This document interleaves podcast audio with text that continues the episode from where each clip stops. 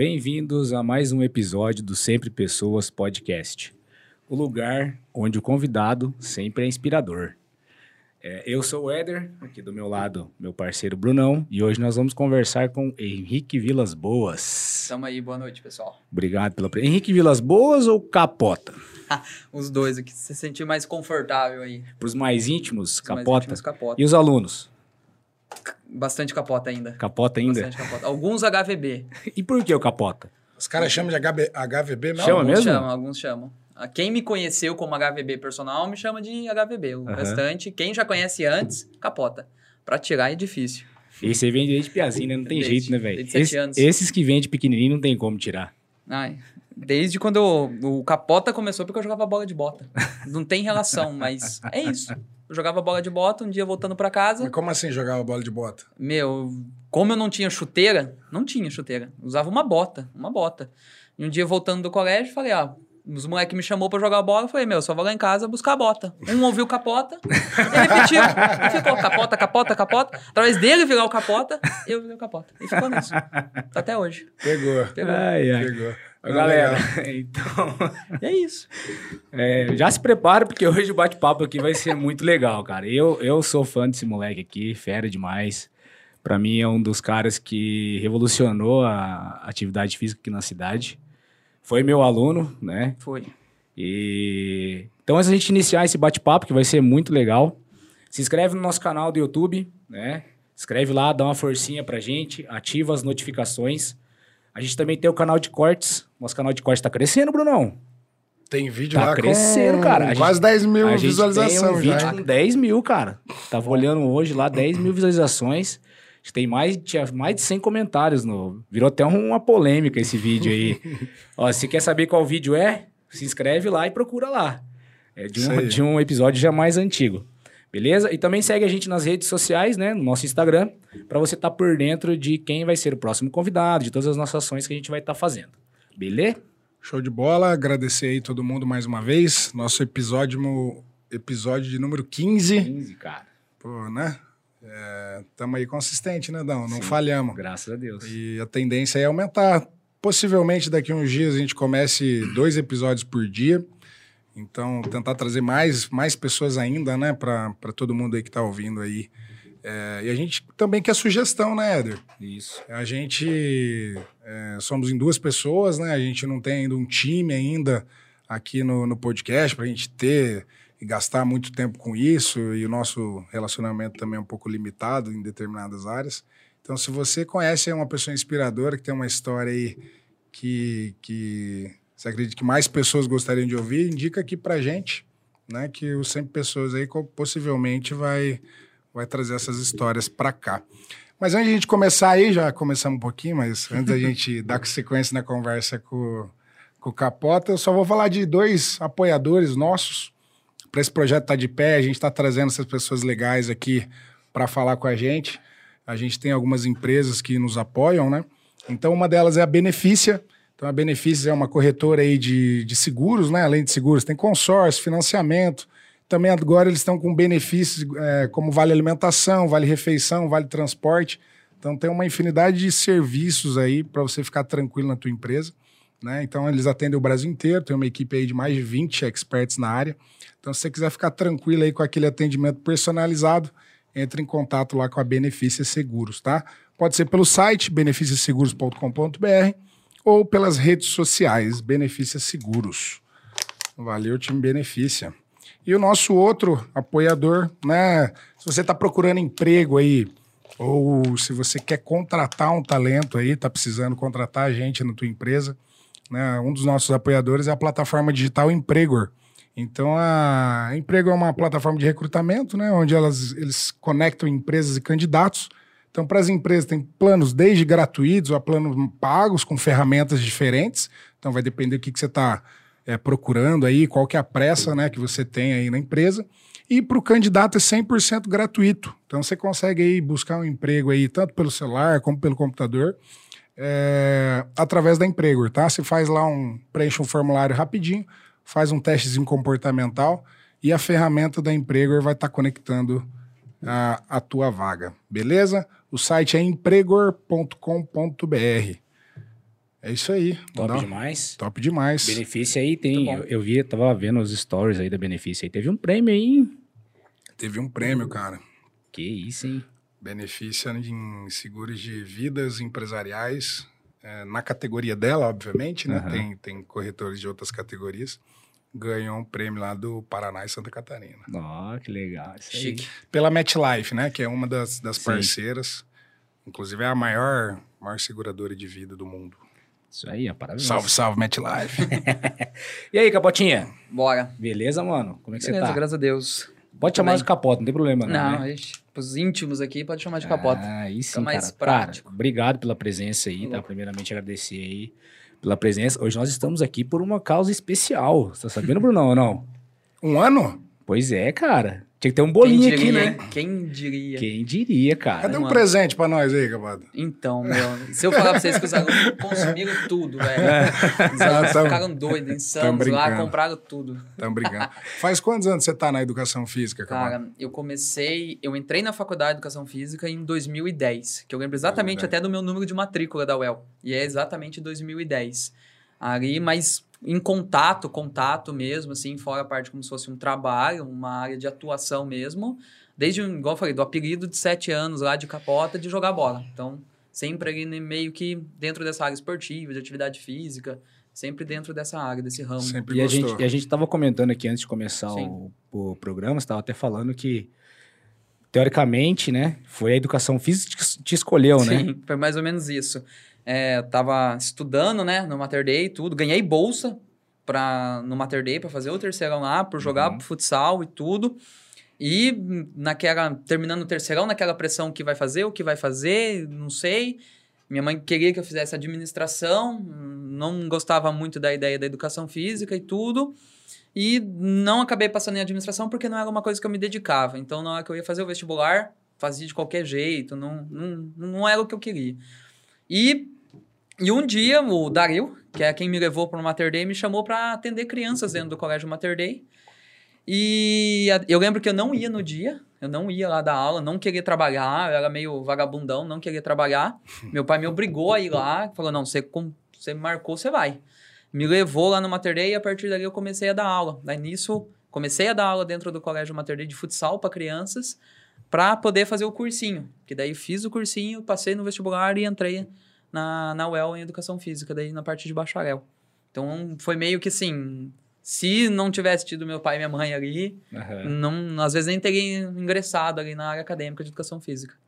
E aí depois você iniciou a faculdade, você ficou muito tempo lá dentro do Mater ainda ou não? Cara, se eu, se eu não me engano, foram quatro ou cinco anos, porque eu fiquei toda a minha formação Uhum. até finalizar ela. Sim, Nisso eu já estava meio que migrando para vir aqui para a clínica Simone Pérez. entendi. É, nessa época ainda se jogava bastante, né? Jogava. Sabe que o Capota era craque, bicho? Era bom, hein? Craque. Craque, craque de bola. Jogou aí... Igual você, você jogou Javes, né? Você jogou Javes, Jogos Abertos aqui da região. Capota também, cara. Capota foi pra Jogos Abertos, né? fui Jogos Abertos, Jogos de Juventude. Paranaense, quantos Paranaense você disputou? Ah, eu joguei, acho que foram duas bronzes por Apucarana Aham. e joguei uma prata por Faxinal. Que Ah, daí é era uma época, eu fui pra Faxinal. Eu lembro da Prata, é verdade. E foi você, o Diogo, o pessoal Eu, aqui, Diogo, né? tio Patinhas. Vixe, foi Isso, eu uma lembro. galera boa. Eu lembro nessa época que tinha bronze, que vocês jogaram, não, lembro, não vou lembrar o ano agora. Mas teve um ano que o Capota, cara, deitava. e aí os, os jogos eram ali no Sesc. Sim. Lotava o Sesc, cara. Minha família inteira vinha assistir, lembra? Le- Lembra do, do, do aniversário que você fez depois do jogo? Ali naquele restaurante ali no centro ali, cara? Sim, Cara, a arquibancada era só a família do Capota. era, era, eles vinham ninguém- em peso, vinham em peso. Todo mundo, cara. Impressionante. Eu não vou lembrar se foi esse jogo, mas eu lembro que teve um- alguns jogos lá que você fazia dois, três gols, saía assim, correndo, blá, blá, blá, batia a mão no. Cara, você lembra? Cara, esse foi um dos melhores anos jogando, porque esse ano foi o ano que eu disputei a artilharia da bronze. Aham. Que é a primeira fase, eu lembro que eu fui o artilheiro com três, quatro gols de vantagem e tudo. E era o ano que a gente foi muito bem na primeira fase, foi muito bem. E era isso, eu, eu era um dos destaques do time do futsal de Apucarana. Aí depois da segunda Esse fase... tempo você fazia faculdade daí. Fazia faculdade, fazia Uhum. faculdade. É, estudava de manhã, na UEL eu estudava de manhã, saía de casa às 5 horas da manhã, pegava a van, desbocava em Londrina, fazia faculdade, voltava. Aí à tarde eu trabalhava já meio que na clínica, já fazendo ginástica laboral, atendia dentro da Unimed, saía da Unimed, ia pro Mater Day, dava aula de futsal, dava aula de futsal e ia treinar com o time adulto lá, porque jogava bronze. O treino começava, acho que era 10 horas da noite. É, Terminava meia-noite. Era, era Isso, isso, quando mesmo. não passava, alguma coisa assim. Sem contar que final de semana era jogo, né? Todo final de semana Todo jogo. de semana. Ah, até tem. hoje. Se a Ana estiver assistindo, ela vai falar com raiva. um pouquinho, porque todo final de semana era uma viagem. Todo É, final de semana era uma viagem. Quem Quando jogava em casa, tinha que. Ah, quatro horas já tinha que ficar meio recluso, Isso. tinha que descansar. Então, foi um tempo que. Nossa, sacrificante. Mas foi um tempo legal, né, cara? Foi, Assim, foi. Cria, além de ter, criar muitas amizades, Sim. né? Que o esporte proporciona isso. Cria muita experiência legal também, cara. Conhecer Ah, muita sim. gente, né? Você- eu lembro que a gente foi para uns jogos em 2000 e... Não vou lembrar se é 2011, 2012, cara. Você era molequinho de tudo Sim. ainda. Foi você e o Rapa. Foi jogar lá em Roncador, Palmital, esses o jogos primeiro cidade que eu fui foi em. Manuel Ribas. Manuel Ribas. Que era uma casa, um colégio todo de madeira. Nossa, esse, era- esse foi tenso. Foi um dos ixi, primeiros com adulto, assim. Porque desde as categorias de base já, já E viajava. hoje você não e joga tudo. mais, encerrou. Pendurou Meu, faz muito tempo, muito tempo, muito tempo. Eu acho que foi assim, nesse, depois desse ano que eu fui destaque na bronze e tudo, é, daí fui jogar pra Faxinal, a prata, por questão de ter se destacado e tudo, o Faxinal subiu pra prata, daí me chamaram. É, acho que por questão de viagem, deslocamento, isso começou a me saturar. Começou a ficar muito pesado, porque você passava quatro, cinco horas dentro de uma van tal, eu já tinha treinos no meio da semana para tinha que ir pra faxinal. Então foi cansando e eu fui cansando de ficar viajando. E isso foi, foi tirando um pouquinho aquela vontade, sabe? Aí aos pouquinhos eu fui ficando mais assim. é, jogando mais com os amigos, mais com os parceiros de final de semana e tudo. Só que como eu sempre fui um cara meio chatinho pra jogar, para jogar, é, na hora que você começa a jogar umas peladas com os amigos e tal, meu, é muito, muita briga, muita discussão, mas já fui fui saindo, fui saindo. E nisso eu já estava começando a cuidar um pouquinho da minha imagem profissional e eu percebi que aquilo não, não associava muito bem. Meio, ah, não é legal um- uma pessoa. Eu, eu, na época, eu já estava atendendo na clínica, já atendia doutores, atendia juiz, advogados, médicos e tal. Daí, às vezes, ficar sabendo notícia que teve briga num campo e eu estava envolvido no meio. Então, ficou, ficava um negócio meio complicado. Aí, aos poucos, eu fui tirando. É, e futebol não tem jeito, né, bicho? Nossa, é Sempre muito tem complicado. discussão, E a né? chance de se machucar é muito grande, né? É, Porque também. assim, é, é pancada, é trauma, e é coisa que você não espera. Então, a chance de lesão é muito grande. Então, eu fui dando. Foi um momento que, foi, que eu fui dando prioridade pro meu trabalho. Daí, aos pouquinhos, foi meio que uma seleção natural. Uhum. O futebol foi saindo um pouquinho e foi entrando. Pensando assim em desenvolvimento, assim, Uhum. É, cada- tem muita profissão, tem muito profissional, Sim. né? Então, na minha época, assim, eu pensava, o cara vai fazer educação física, ele vai ser professor talvez de colégio ou de Uhum. faculdade, ou, ou se- se- assim, na minha visão, né? Uhum. Você não via, assim, um- uma carta, assim, cheio, um leque baralho cheio, né? É. E aí a gente percebe assim que você, dentro da- do Uhum. educador físico, né? Você é, talvez tenha essa criatividade de talvez fazer um trabalho diferente, Uhum. Sim. né? Como que no começo você se diferenciou assim? O que, que você via o profissional de educação física tradicional Sim. que você falou, meu, eu preciso mudar, o que Uhum. que, né? Cara, eu acho que começou no colégio, no colégio. Porque assim, é. Se você for pegar a maioria das pessoas que forem falar da educação física escolar, muitos vão falar, ah, o professor jogava bola. Jogava bola. E eu gostava muito da aula de educação física. Eu Não gosto tem também. como não. Eu também Eu gosto. gostava muito. E era uma coisa que me incomodava, entendeu? Eu já tinha essa noção de querer atuar na área, eu já tinha isso. Falei, meu, eu não gostaria de ser esse tipo de professor. Porque eu tive professores, alguns, que, meu, o cara fazia tudo, de tudo, meu. Ah, choveu, ele dava um jeito de hum, alguma dinâmica, alguma atividade que envolvesse todo mundo e era uma baita do mal, era uma coisa gostosa. Então, quando eu já comecei a ver profissionais que foram, assim, é, ficaram na média, ficavam da média para baixo, isso já era, eu já tinha decidido que eu não seria daquele formato, entendeu? Que eu não teria esse tipo de padrão, que eu seria uma pessoa que gostaria muito de realmente ser uma referência. Eu tive ótimas referências da minha área. É, eu trabalhei com o Evandro Morão aqui, que para mim é um dos maiores referências da minha área dentro da cidade. Vim para a clínica, que era um- uma, na época que eu entrei, era uma baita de uma referência no atendimento de personal trainer. Então eu sempre tive no meio, sempre procurei pessoas, sempre procurei estar próximo de pessoas que eram referência, que estavam sempre fazendo algo a mais. E, e eu fui me encantando por isso e sempre tentando estar próximo a isso ou até além.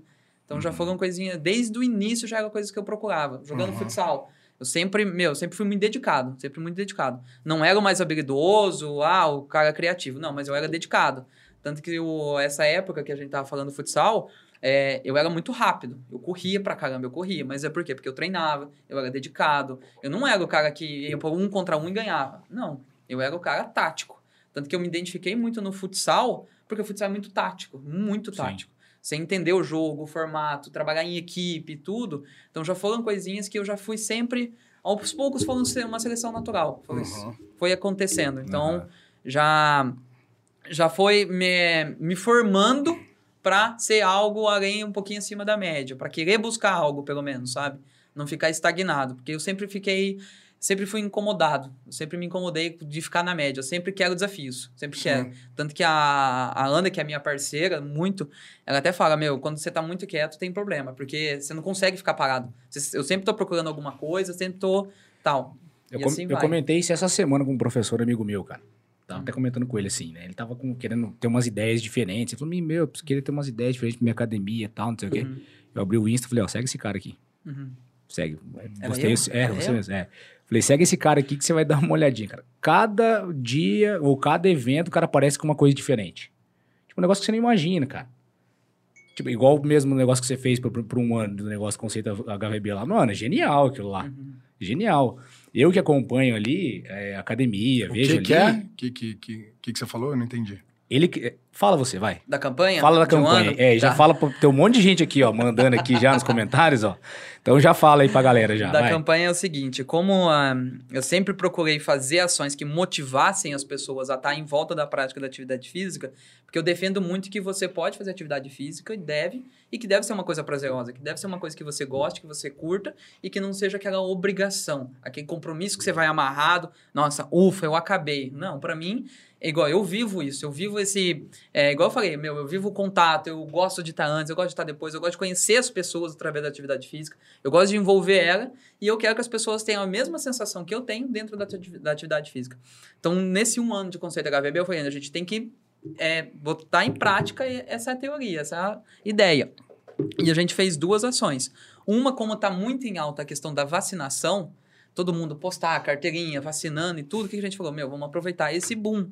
Vamos fazer a nossa carteirinha de vacinação, onde as pessoas vão tomar suas doses de saúde dentro do conceito HVB. E logo quando começou a pandemia, teve muita briga de academia, da educação física relacionada à questão de saúde. Tanto que as academias não puderam abrir no início da, de todos os decretos, uhum. porque não eram, para muitos não eram considerada área da saúde. E eu sempre defendi que, meu, tá não, muito mais do que né? dentro. É uma. Não vou entrar nessa parte, que senão eu acabo falando às vezes coisas que não deve. Mas é. assim, eu defendo muito isso, entendeu? Então, o que, que a gente falou? Meu, vamos fazer aqui dentro do conceito HVB as doses de saúde, certo? Então, a gente fez uma carteirinha, como se fosse uma de vacinação, aonde as pessoas vão ter as suas doses de saúde. Então, ele tem o treino para Pfizer, que são duas doses, um treino moderado. Ele tem o treino Jensen, que é um treino mais puxado, em dose única. É, é, fizemos a live do dia 7 de setembro. A gente fez daí a campanha. Tem efeito colateral no outro dia? Dor no corpo, tem, fica na cama? Tem. Esse eu acho que é o que mais tá tendo lá. O pessoal tá, meu Deus do céu, parece que eu tomei real a vacina. Então a gente fez até campanha para conseguir doações para o Dia das Crianças, para o Outubro Rosa. A gente já vem adiantando isso. É, e, e dentro disso, como a gente tem um ano de conceito, a gente fez os 365 quilômetros, relacionado a um ano, 365 dias, 365 quilômetros. A gente já tinha feito no dia da 28 de janeiro, como não teve a prova esse ano, um revezamento de 100 quilômetros onde uma pessoa fazia o percurso da 28 de janeiro e passava o relógio para próximo, até bater os 100 km. A gente começou às 5 da manhã para terminar inteiro, às 3 cara. da tarde. E passando o relógio até também. o relógio bater 100 km. Meu, e foi muito legal, foi muito legal. Ela falou, meu, tem que fazer isso de novo. Aí bolamos esse 365. Que daí é o quê? O aluno, da forma que ele achar melhor, seja caminhando, correndo, com o cachorro, trazendo esposo, trazendo. da maneira que achar melhor. Uhum. Ele vai fazer uns quilômetros exclusivos para o conceito HVB. Então tem que ser doado esses quilômetros para o conceito HVB. Ele tem que estar em algum momento passando pela nossa academia, ou no início, ou no fim, ou no meio do percurso. Ele tem que ter a nossa estrutura e ele tem que comprovar a quilometragem. Quando ele comprova a quilometragem quando ele comprova que passou por lá, ele ganha o quilômetro com um quadradinho. A gente fez um painel lá dentro da academia com 365 quadradinhos. Ele terminou o quilômetro, ele marca preenchendo. Se ele fez 5 quilômetros, ele marca 5 quadradinhos. E, meu, a gente ficava com medo nas reuniões. É, essas ideias, elas vieram até de pauta de reunião. Quem A gente tem essas um- ideias aí? Tudo Cara, você? a gente tem uma equipe muito grande. Eu, tenho que até é, agradecer a cada um que faz parte lá, É. porque nada é sozinho, nada, nada. Pelo contrário, a gente tem uma equipe. É, o Guilherme Rank é quem cuida da nossa rede social e tudo. E o Moisés, ele sempre ofereceu uma consultoria para nossa empresa. Aham. Então, nós três juntos bolamos. Mas as ideias principais mesmo vieram do Moisés. E ele já chegou com essas ideias. Falou, meu, ó, isso aqui é a sua cara. Tive essas ideias, vamos fazer e tal. Falei, meu, bora, só pôr em prática. E a gente foi estruturando. Aí, na reunião, a gente foi estruturando. É igual gamificações de engajamento, né? Exatamente. E, a, e desde o início a gente pensava, meu, a gente tem que fazer alguma coisa para valorizar quem está lá. E não para buscar novos clientes. Tanto que a nossa intenção não é buscar novos clientes. A gente não quer captar mais. Porque a gente quer manter quem está lá. A gente quer reter esse pessoal. Dar qualidade para eles. Mostrar o valor que tem o conceito HVB. Então, toda vez que o aluno termina os quilômetros dele, ele comprova, fez 5 quilômetros, 5 quadradinhos. Até a gente preencher os 365. Então, é até muito legal você ver o aluno chegando na academia. Meu, teve dia que eu cheguei na academia para abrir 6 horas da manhã, tinha aluno lá na frente. Olha, eu acabei de fazer 5 quilômetros, eu quero pôr meu nome nos quadradinhos. Eles se sentem importantes, eles se sentem fazendo parte Aham. daquilo, escrevendo o nomezinho dele. Tanto que hoje, antes de eu sair para vir para cá, já estávamos com 250 quilômetros. Nossa. E nas reuniões a gente tinha medo de não bater E os faz quantos 360 dias que tá? É, começamos dia 1 Hoje é dia 8. Nossa, velho. Isso que a gente teve sábado e domingo fechado. Várias e várias. É, a gente até diminuiu um pouco as- a- os reposts, porque todo aluno ele fazia questão de ir lá, marcar e tal, postar na frente da academia, fiz tanto quilômetro. A gente teve mudança de hábito de muito aluno, porque a principal ideia era realmente mostrar para os alunos que eles poderiam sim ter, é, fazer algo a mais do que eles já se- teriam se comprometido. Não só ali academia, né? Exatamente, não só o horário de aula ali deles. Eles conseguem. E a gente tem, fez de uma forma mais dinâmica deles entenderem que eles se organizando, eles planejando, eles conseguem fazer, tirar 5, 10 minutinhos para fazer algo a mais. Uhum. E isso gerou um- uma energia dentro da academia que, assim, é 95% dos alunos estão participando das ações. Tanto que é por isso que em oito dias a gente conseguiu 250 quilômetros. A gente estava até falando, mas e agora? O que que a gente faz? A gente dobra? A gente aumenta? e tal. Daí falou, não, quem participou merece, Sim. é exclusivo. Tal. E no final do mês, aí cada quilômetro que você faz é um quadradinho. No final do mês a gente vai sortear a mensalidade. Então, assim, quanto mais quilômetros você fizer, mais chances você tem. E a gente ainda Mas a, mensa- a mensalidade ali é só um alguinho a mais, né, cara? Cara, é- assim, é é, o- só um... É uma faísquinha. É, É, só uma faísquinha, só uma faísquinha.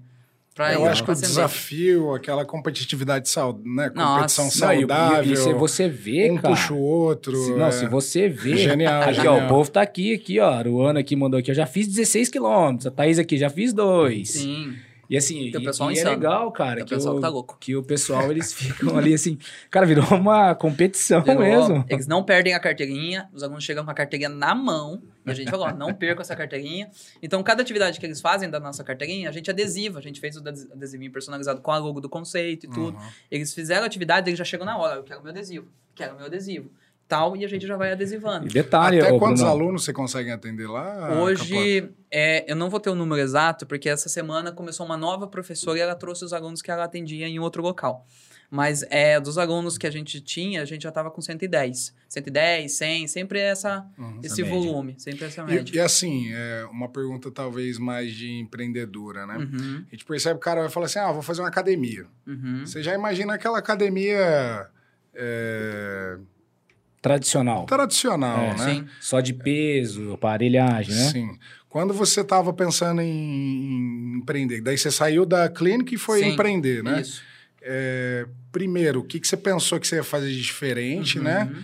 E, e quando que foi a mudada, a, virada de chave, assim? Porque tem muita Tá. gente que às vezes sabe muito de um assunto Sim. e às vezes tem medo de empreender ou de Sim, dar o start, muito, ou, muito. né? Uhum. Como que foi para você? assim? Cara, assim, Deixa- é, Só te interromper um pouquinho. Antes dele responder essa pergunta. Ah, ah, ah, ah. Calma, velho, calma. Você tá muito nervoso, Se depois você calma, faz a bicho. pergunta, não, cara. Não, é só pra, só pra destacar que o podcast de hoje tá valendo ponto pra essa competição aí. vale, vale. Ah, entendi. Achei É, que você ia... então. E a galera tá aqui esperando, quer Tá. saber o que eles precisam Quantos fazer pontos pra vale isso. hoje? Vale 30 pontos a 30 Aí, ó, participação. 30 pontos, bicho. Não é 30 pouca coisa, não. Top, 30 top. pontos. Parabéns tá, aí. deve estar na loucura aí já. Não, tá um monte de comentário aqui, ó. Inclusive, para validar os pontos, meu, tem que tirar um printzinho que tá assistindo a live, a gente vai olhar os comentários, o Eder tá aqui de olho, para saber quem realmente tá participando e tudo, interagindo, Prestando atenção, né, convidando galera? as pessoas, que é muito importante também. E se quiser também aproveitar, já se inscreve no nosso canal, né? já, já. já vai trazendo mais pessoas. Vai lá, meu querido. Então, é, ali na clínica, o que aconteceu? Quando eu comecei ali, eu comecei com a ginástica laboral, até a clínica estava em reforma, até ela ficar pronta, essa reforma, porque eu ia entrar como um sócio dentro do treinamento funcional. E daí, até essa parte do treinamento fun- funcional ficar pronto, eu comecei a atender dentro da musculação também. Na hora que ficou pronto, eu atendia nas duas modalidades, musculação e treinamento funcional. E, meu, eu tinha muitos profissionais ali de alto calibre ali que sempre me apoiaram, sempre me ajudaram. Eu aprendi muito ali, muito, muito. E eu percebi que os meus alunos, eles eram pessoas muito próximas ao meu perfil. Ah, eram carismáticos, gostavam da atividade física e tudo. Era um perfil muito próximo ao meu. E, de vez em quando, se um aluno... Eu lembro que de manhã eu atendia a musculação e à tarde e à noite eu atendia funcional. E, às vezes, algum aluno não conseguia ir treinar e tal. Ele precisava re- realocar o seu horário. E daí eu oferecia outra modalidade só para ele fazer uma aula para ele conhecer. Ele gostava. E aí ele queria fazer aquela modalidade também. Só que às vezes ele acaba pesando muito por questão financeira. Você pagar duas modalidades e tudo, dois horários e tal. Aí que começou a cair a ficha, entendeu? Do tipo, do formato que eu tava montando pro conceito HVB. Eu falei assim, meu, comecei a entender, estudar um pouquinho sobre treinamento, sobre essa parte física. E, meu, nosso corpo, ele não entende o que que é... Se ele tá numa máquina ou se ele tá fazendo um movimento. Ele não entende. Ele só recebe a informação e recebe, faz o estímulo, certo? Então eu falei assim, meu, não dá pra ficar preso numa modalidade. Meu, dá pra encaixar as duas de uma maneira, dá pra encaixar de alguma forma que seja o objetivo do aluno. Se ele quiser aquele dia treinar mais voltado à hipertrofia, ele consegue. Se no outro dia ele quer fazer uma coisa mais mais cardio, respiratória, mais voltada ao funcional, fazer uma aula dinâmica, ele pode, ele não precisa ficar restrito a uma modalidade. Uhum. Ele tem que ser livre, tem que ser algo que agrade ele, que dê prazer a ele. Então nisso já foi começando a surgir uma ideia na minha cabeça. Já foi começando a borbulhar, borbulhar. Nisso eu comecei a fazer alguns cursos, voltado sempre a atendimento. Eu acho que curso técnico de treinamento eu fiz poucos, poucos, poucos. Mas daí um dia, lendo um livro sobre gestão e começando a borbulhar a cabeça. Meu, e eu comecei a perceber que todos os alunos que estavam comigo, eles estavam pelo atendimento. Comecei a perceber que o treino era consequência. Um bom treino era consequência. Mas eles gostavam do atendimento. Muitos me elogiavam pela questão de ser pontual, de atender eles da melhor forma, de tratar eles muito bem. E eu fui percebendo que a partir do momento que eu começava a fazer isso, eles ficavam comigo. Eu consegui aumentar Isso a você minha já estava com a retenção. academia aberta. Não, isso dentro da clínica. Dentro da clínica. Dentro da clínica. Uhum. E eu comecei a perceber que eu já tinha uma boa retenção por conta disso. E por eu ter uma facilidade, ser mais carismático, não ter vergonha e tudo, comecei a divulgar mais meu trabalho. Aí foi atraindo mais pessoas e tudo, e sempre um perfil mais livre, assim, que eu digo, né? E aí, falei assim, meu, e estudando atendimento o tempo todo, o tempo todo. Até que eu cheguei um momento, acho que meus, meu, 24, 25 anos, me bateu uma ficha assim, eu falei, meu, é, hoje eu tenho 25 anos. Se eu quiser chegar ao nível Evandro Morão, vocês vão ver que eu vou falar o tempo todo dele, porque eu tenho ele muito como referência. É, eu vou conversar com o Evandro e ver qual é o segredo. Quero aprender, quero saber o que, que é. E ele, me- um dia, conversando com ele, ele me falou, meu, é tratar bem as pessoas. De verdade. Um, um treino é consequência. Desde que você cuide dos seus alunos como se ele estivesse cuidando de você, meu, tudo certo. Ele vai, te- vai ser eternamente grato a você por tudo. E daí eu comecei a, a estudar a questão de atendimento, comecei a entender um pouquinho essa questão de empreendedor, comecei a entender um pouquinho de finanças. E eu falei assim, meu, se eu quiser ter um nível igual o Evandro, o Evandro hoje tem um, é um profissional de 40, 45 anos. São poucos profissionais da minha área que têm essa idade. Eu vejo que a maioria, se você olhar em torno, a maioria está ali no seu auge, 30, 35. A partir disso já começa a diminuir a quantidade de profissionais Sim. que têm uma idade um pouco mais alta. Então eu falei assim, meu, para eu chegar nesse nível, eu tenho que começar hoje. Eu tenho que começar hoje para poder chegar naquele nível. Não é de uma hora para outra, né? É cada dia construindo um tijolinho. E eu botei uma meta de 30 anos. Botei uma média de 30 anos. Eu falei assim, meu, eu quero ter meu carro, quero ter minha casa, quero ter 100 mil reais no bolso. Mas como que eu vou fazer isso? Meu, a partir de agora, tem que achar uma, uma maneira. E aí que eu comecei a pensar em abrir o meu espaço. Daí eu fui pesquisando, fui para São Paulo, fui conhecer outras academias, outras ideias. Comecei a seguir blogueiras fitness, é, personagens famosos, mas para entender o que, que tem de diferente, o que, que buscam e tal e tal. E um dia, é, eu atendendo, eu fui maltratado na frente de um aluno meu, entendeu? Daí eu falei assim, meu, hum, pra mim não, não é... Isso não, não é assim que funcionam as coisas. Eu falei, a partir de hoje, eu vou, eu vou tomar as rédeas da minha situação. Eu vou arrumar as minhas próprias brigas. Porque o que eu brigar daí vai ser meu, não vai ser dos outros. Sim. Então, daí eu comecei a me estudar, estudar, estudar, principalmente a questão de liderança. É, eu já tinha dentro da clínica, meio que por situações, eu acabei sendo colocado como líder, entendeu? As situações me levaram a ser um líder, não foi eu que busquei ou fui colocado. As pessoas sempre me procuravam para resolver algum problema, alguma coisa. E as coisas iam acontecendo naturalmente. Mas era uma posição que eu não, não, não tinha domínio. Simplesmente eu dava a minha opinião da maneira que eu achava que deveria ser. E foi acontecendo. A início eu fui percebendo que eu tinha uma facilidade em questão de maneira como tratar as pessoas, a maneira como conversar, a maneira como expor a minha opinião sobre tal assunto. Eu trabalhava muito com os personagens questão de crenças e valores, né? De você mostrar para a pessoa o porquê que é importante ela estar tá uniformizada, ela chegar no horário, ela tratar o aluno de tal maneira, como que é o outro lado de quem recebe essa informação. É diferente você chegar lá, o seu personal tá na porta, olá, bom dia, seja bem-vindo do que você chegar, o seu personal tá sentado mexendo no celular. São duas situações diferentes. Eu comecei a entender o quanto é importante essa questão da recepção do aluno. Sim. O quanto é importante tudo que você faz para o aluno. Que você cuidou daquele momento para atender aquele aluno. Então, para fazer ele se sentir importante, ó, aquela uma hora ela é sua, é importante, você é importante para mim. E isso foi fazendo a diferença. Início eu o, acho que o boca a boca foi fazendo automático. Mais pessoas foram procurando, fui começando, fui ganhando alunos, os alunos foram ficando, e eu vi a necessidade de, realmente, falei assim, meu, hoje, financeiramente para mim, eu consigo dar conta de um espaço que eu consiga atender e eu vou ter muito mais vantagens. E eu comecei a estudar a questão de empreendedorismo. A questão mesmo de ter a, a questão de ganhar mais dinheiro, também tem que ter o retorno financeiro. Não adianta eu ser eternamente grato pelo que eu faço, mas não ter as minhas contas em dia. Sim. Então, assim, Sim. e eu tenho vários sonhos, meu, de viajar, conhecer o mundo, de fazer as minhas corridas, de fazer muita coisa. Então, assim, tem que ter um retorno financeiro. E uma forma é escalonamento, certo? Então, eu comecei a estudar uma forma de ter um escalonamento. Daí que eu fui abrir o meu espaço e trazer outros profissionais que têm uma filosofia muito próxima à minha para trabalhar junto e criar um ambiente que seja agradável onde todo mundo se sinta muito bem e se sinta em casa. E aí que foi, as coisas foram emergindo. E dentro disso, trabalhando um pouquinho do meu jeito. Que é fazendo essas aulas mais dinâmicas, essas ações, que eu vejo que é uma coisa que para mim é o principal hoje de uma academia. Para mim é o principal. De verdade, eu vejo o quanto, assim, é. Eu vejo pelos números do nosso Instagram, o quanto aumentou o número de pessoas que estão tá seguindo a gente, que comentam, que curtem, uhum. que nos procuram e porque vem as ações que a gente faz. Ninguém, acho que falar para você que nos procura porque fala que o nosso treino é o melhor, difícil. Geralmente todo mundo vem de uma indicação, a maioria dos nossos alunos hoje, eles vêm de indicação, tanto que o nosso Insta a gente divulga o que acontece dentro. É muito difícil a gente divulgar buscando novos alunos, alguma ação assim, né?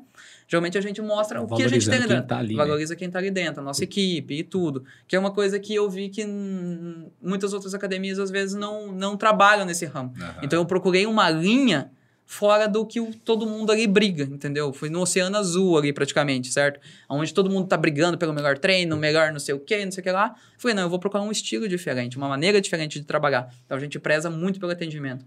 Tanto que o espaço ele foi construído para ser um lugar agradável, um lugar bonito, um lugar estético.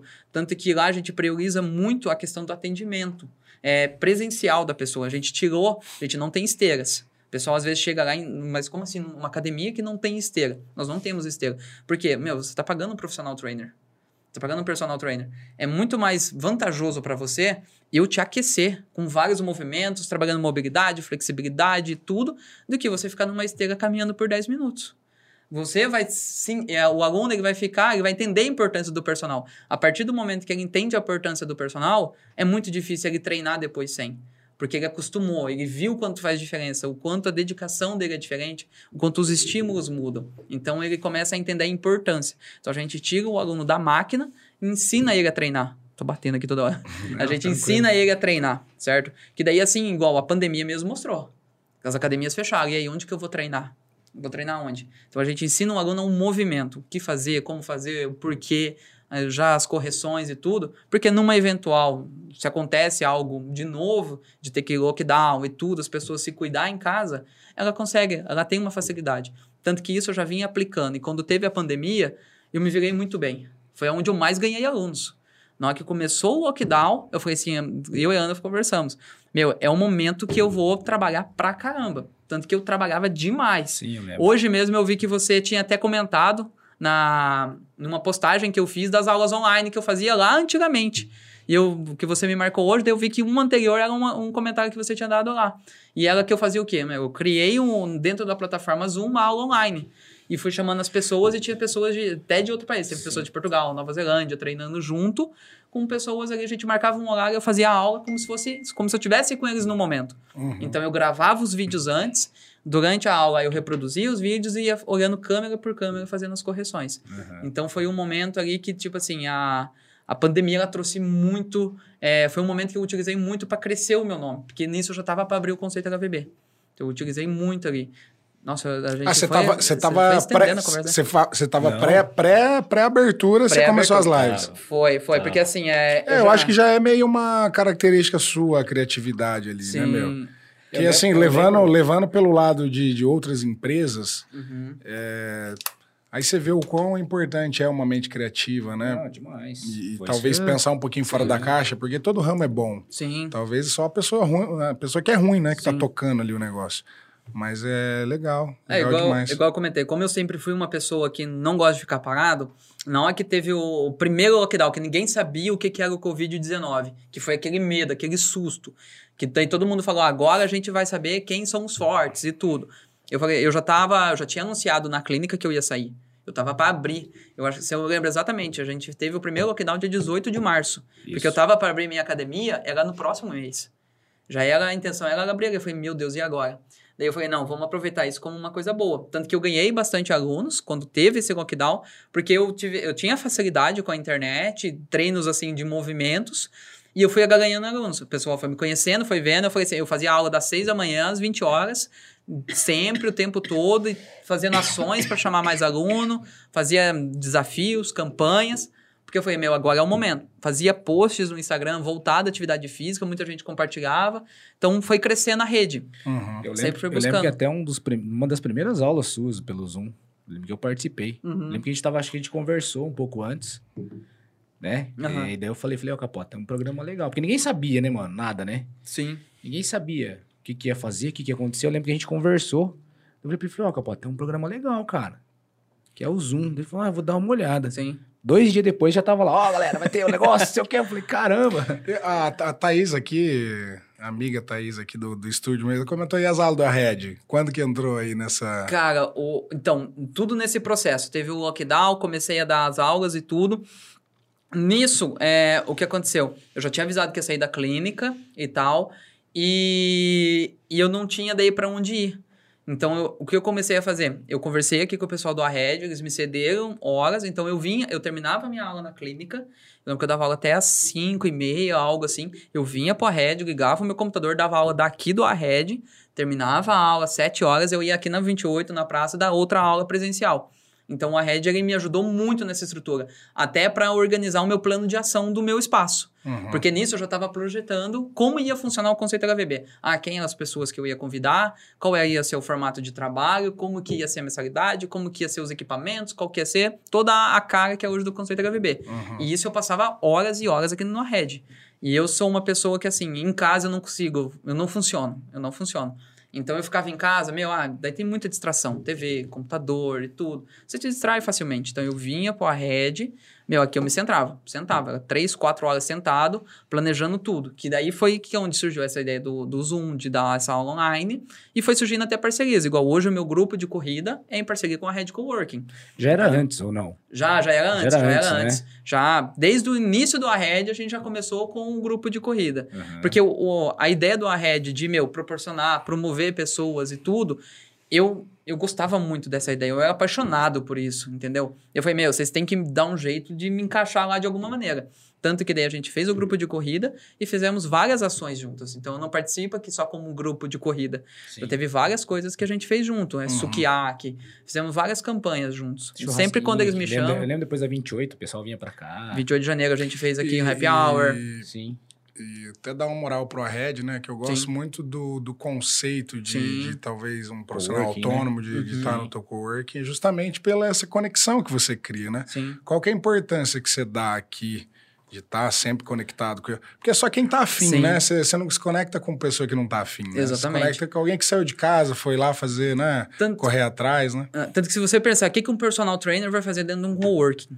Né? E assim, é porque muita gente vê o personal somente no momento de ação, né? No momento da aula. E, meu, é muito além disso, é muito além disso. A parte de preparação e tudo. E o Ahead, eu acho que foi um dos que mais me abriu a cabeça para entender que não é só aquele mundinho ali que a gente vive, que a gente tem várias ramificações e que a gente pode utilizar da maneira que, que a gente achar melhor, que você conseguir encaixar. Então, assim, a- aqui dentro do Arred eu consegui fazer parcerias com fisioterapeutas, nutricionistas, que agregaram muito valor. Eu tive o Moisés e a Thaís, que me ajudaram muito no processo de Tá formação, acompanhando aqui, ó. a entender a questão da minha identidade visual, a minha identidade como o modo como eu me porto em frente aos meus alunos, o modo como eu me porto nas redes sociais, a maneira de se comunicar. Então, assim, a questão de líder dentro de uma gestão, que a, a Thaís trabalha muito, essa, trabalha muito essa parte, né? De como trabalhar com a sua equipe, trabalhar com a sua gestão.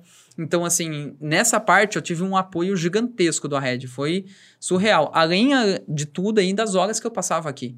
Então, eu tinha contato com várias pessoas aqui dentro que às vezes não, não era do mesmo ramo, mas eles tinham uma cabeça muito aberta e que às vezes algum, alguma coisinha da área dela. Eu pegava aquela coisinha e conseguia Sim. encaixar na minha, entendeu? Não precisava Sim. ser algo específico, mas o raciocínio, a linha de pensamento eu conseguia encaixar na minha. É, porque no final das contas tudo é empreendedorismo, né? Exatamente. A regra do jogo é praticamente igual para todos os negócios. Só vai mudar as pessoas, o tipo de cliente, né?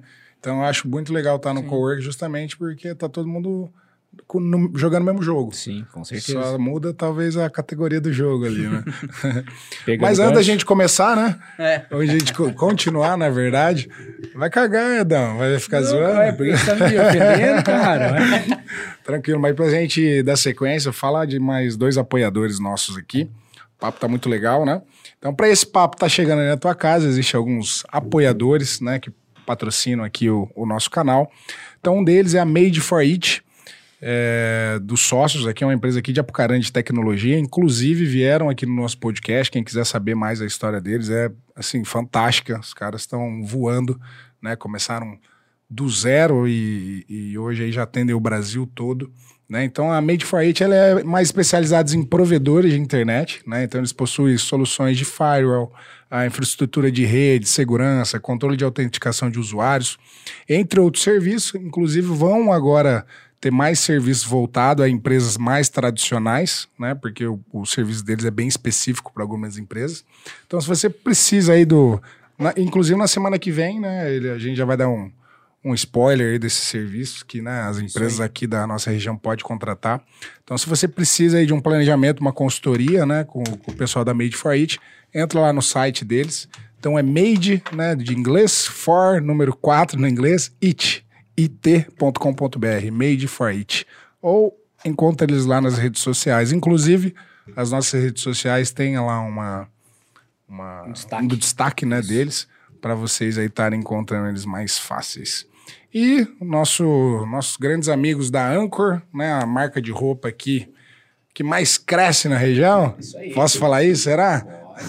Com Tá. certeza. A Anchor, então, é uma, uma empresa aqui da nossa região, né? Mas tem lojas também em São Paulo e atende aí o Brasil inteiro, mais de 150 lojas. Então aí o Verazão tá chegando, né? Se você tem uma multimarca aí em qualquer lugar do Brasil e querem ter o mostruário Anchor, entre em contato lá com eles. Inclusive, a gente vai dar um presente, né? Pro nosso Oh, aí sim, hein? querido convidado Capota. Então, o nosso moletom exclusivo. Inclusive, gente, quem quiser o moletom, já chegou as novas peças, hein? Pode mandar um history pra gente, né? Ou um inbox lá, que a gente vai estar tá com os moletons disponíveis em todos os tamanhos. Se você quiser um moletom sempre pessoas da Anchor aí. Ó, tá? personalizado ainda. É, personalizado. É, tá achando que são demais. Então é isso aí, agradecer demais a Anchor, né? Então, se você tem uma multimarca aí, não perde dinheiro. Coloca a Anchor lá, faz um, né? Para você que ainda não tem Anchor, faz um teste aí nesse verão aí. As, as peças de verão deles é maior sucesso. Então, vocês encontram eles através das redes sociais ou do site. Anchor Design. Valeu? Top Capota, demais. voltando. Vamos lá. Quis empreender. O que, que é o conceito HBV? Cara, então, acho que hum, resumindo rápido, assim, para ficar mais prático, né? Foi muito a questão disso, de encaixar esse atendimento da pessoa se sentir confortável e tudo, com esse tipo de treinamento, onde a pessoa escolhe o que ela quer fazer, ela não fica restrita. Porque muitas pessoas às vezes procuram uma academia por uma questão de um desejo. Ah, eu quero emagrecer, eu quero estar tá bem para ir para praia, eu quero fazer foto, eu tenho um casamento, tenho que entrar no vestido. E muitas pessoas às vezes acabam selecionando uma academia por questão de valor, preço, alguma coisa, e elas acabam ficando refém da modalidade que tem ali do que elas contrataram. E eu acho que o atendimento do personal trainer é muito mais além disso, né? A gente tem consegue trabalhar várias capacidades, a gente estuda muita coisa e dentro da atividade física é muito aberto, é muito grande. Então a minha ideia era o quê? Era que eu tivesse algumas ferramentas de cada modalidade e que quando o, aluno chegasse para treinar com a gente, ele tivesse uma livre escolha. Ele não, te, não seria algo só aquilo, não seria algo restrito. Pelo contrário, ele teria uma gama muito maior. Porque, algo falei, flexível sim, ali exatamente. que encaixa no negócio exatamente. dele. Até porque o objetivo da pessoa ela muda. Ah, hoje eu quero mais hipertrofia, eu quero ganhar volume muscular. É um tipo de treino, exige algumas ferramentas, exige uma metodologia. Ah, mas meu, a partir do momento que ela, ela alcança aquele desejo, ela pode também no momento querer outra coisa. Ah, agora eu gostaria mais de, sei lá, eu cansei desse negócio de puxar ferro. Eu quero uma coisa mais dinâmica, uma coisa diferente. Meu, a pessoa ela não precisa mudar o local, ela não precisa mudar o horário, não precisa mudar o profissional. Que para mim é o principal. Que você se sinta bem no ambiente, que você se sinta bem com aquele profissional. Até porque a gente acaba virando o íntimo das pessoas, a gente entra na vida das pessoas, a gente muda muitas vidas e às vezes a pessoa ela teria que mudar em toda a sua rotina porque aquele profissional não atenderia aquela nova necessidade. Então a gente tenta a entender o que, que ela gosta, o que, que ela quer e vai encaixando da maneira que a gente acha mais adequado para aquela pessoa. Uhum. Então é, é, um treino mais Faz livre. Um, um estudo ali. No... Exatamente. Tanto que quando a pessoa chega na nossa academia pela primeira vez, a aula sempre é agendada, a gente só atende com horário agendado e a gente atende no máximo cinco pessoas por hora, que é para poder dar um atendimento exclusivo e tal. Pra, e, e, é o que a gente entende que a gente consegue dar uma boa atenção para o aluno. A gente não consegue deixar ele acima disso, já ia sobrecarregar um pouco. E quando ele chega a primeira vez, já é feita uma, uma entrevista, uma anamnese. O que, que você gosta, o que, que você já fez, você tem alguma lesão, qual que é o seu objetivo, o porquê que você quer isso. Ah, eu quero emagrecer. Mas por que você quer emagrecer? Você se sente incomodada com o seu peso? Alguém te falou alguma coisa? Sempre as pessoas elas vêm procurar uma academia geralmente com algum desejo. Uhum. Hum, são poucos que realmente vêm porque, ah, é saúde, ah, eu gosto de treinar. São poucos. A maioria vem com algum desejo rápido. É claro que, conforme elas vão treinando, vai surgindo, ó, elas vão conhecendo, vão entendendo e elas acabam ficando por outras coisas. Mas já é feita essa anamnese para entender o que, que é aquela pessoa. A gente não olha o aluno como uma ficha. Sim. A gente não é um PT 60 minutos, o personal trainer 60 minutos. Que eu olho para você, de segunda você é peito, ombro e tríceps. Não. A gente tenta entender o seu corpo. Tanto que quando o aluno chega, ó, bom dia, tudo bem? Como foi o seu dia? Você descansou bem? Seu final de semana? Porque já aconteceu várias vezes. O aluno chegar estressado. Acontece, meu é, você atrasar e tudo, aconteceu alguma coisa na sua casa. Você chega bravo, chega incomodado na academia. Aí chega o personal e coloca uma barra nas suas costas. Sim. Você fala assim: Meu, não vou ficar aqui me matando igual um louco. Então, isso é muito importante. Entender isso, entender aquela pessoa como ser humano. Ah, olhar ela olho no olho. Entender isso. E isso foi uma prática, isso foi muito time um feeling, a gente foi pegando, foi pegando experiência de sentindo as pessoas, estudando muito psicologia para entender alguns comportamentos. Entendeu? Daí a gente foi encaixando isso. Então, entender a pessoa como um ser humano e um treino que realmente seja num lugar agradável e que atenda totalmente às necessidades dessa pessoa. Uhum. Aí que foi surgindo o conceito HVV. Uhum. Até a gente queria o nome algo que ficasse que a pessoa entende. Que daí é o conceito do Henrique Vilas Boas. É o que ele entende que é atividade física ou como que é. Porque se a gente colocasse algum outro nome, alguma outra coisa, às vezes a gente não, não, não consegue associar o nome da empresa com a entrega da empresa. Sim. Sim. E ali já fica mais acessível, você já consegue dar uma entendida, já sabe que é algo Uhum. diferente. Academias que se chamam conceito, eu não conheço, não sei se existe alguma, alguma coisa. Não, já, já até, já- eu já pesquisei. É. Quando você lançou o seu nome, eu fui Olha o pesquisar. copião aí, ó. Não, não, não por, não por copiar, porque assim, porque assim, porque eu achei muito interessante. Vende uma franquia pra ele. Eu achei ó. muito Sim, interessante. é um projeto futuro, hein? é, a sua forma lá. A gente, a gente já conversou muito Sim, sobre isso, né? Sim.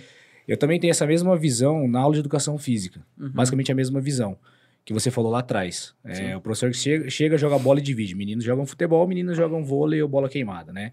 Eu acho que ali tem que ser um momento que o aluno vai viver várias experiências, vai vivenciar ali. Sim.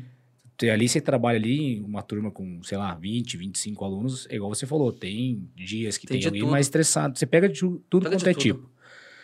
E aí, é, é, quando, eu- quando você lançou o conceito, é, você olha a palavra, você olha.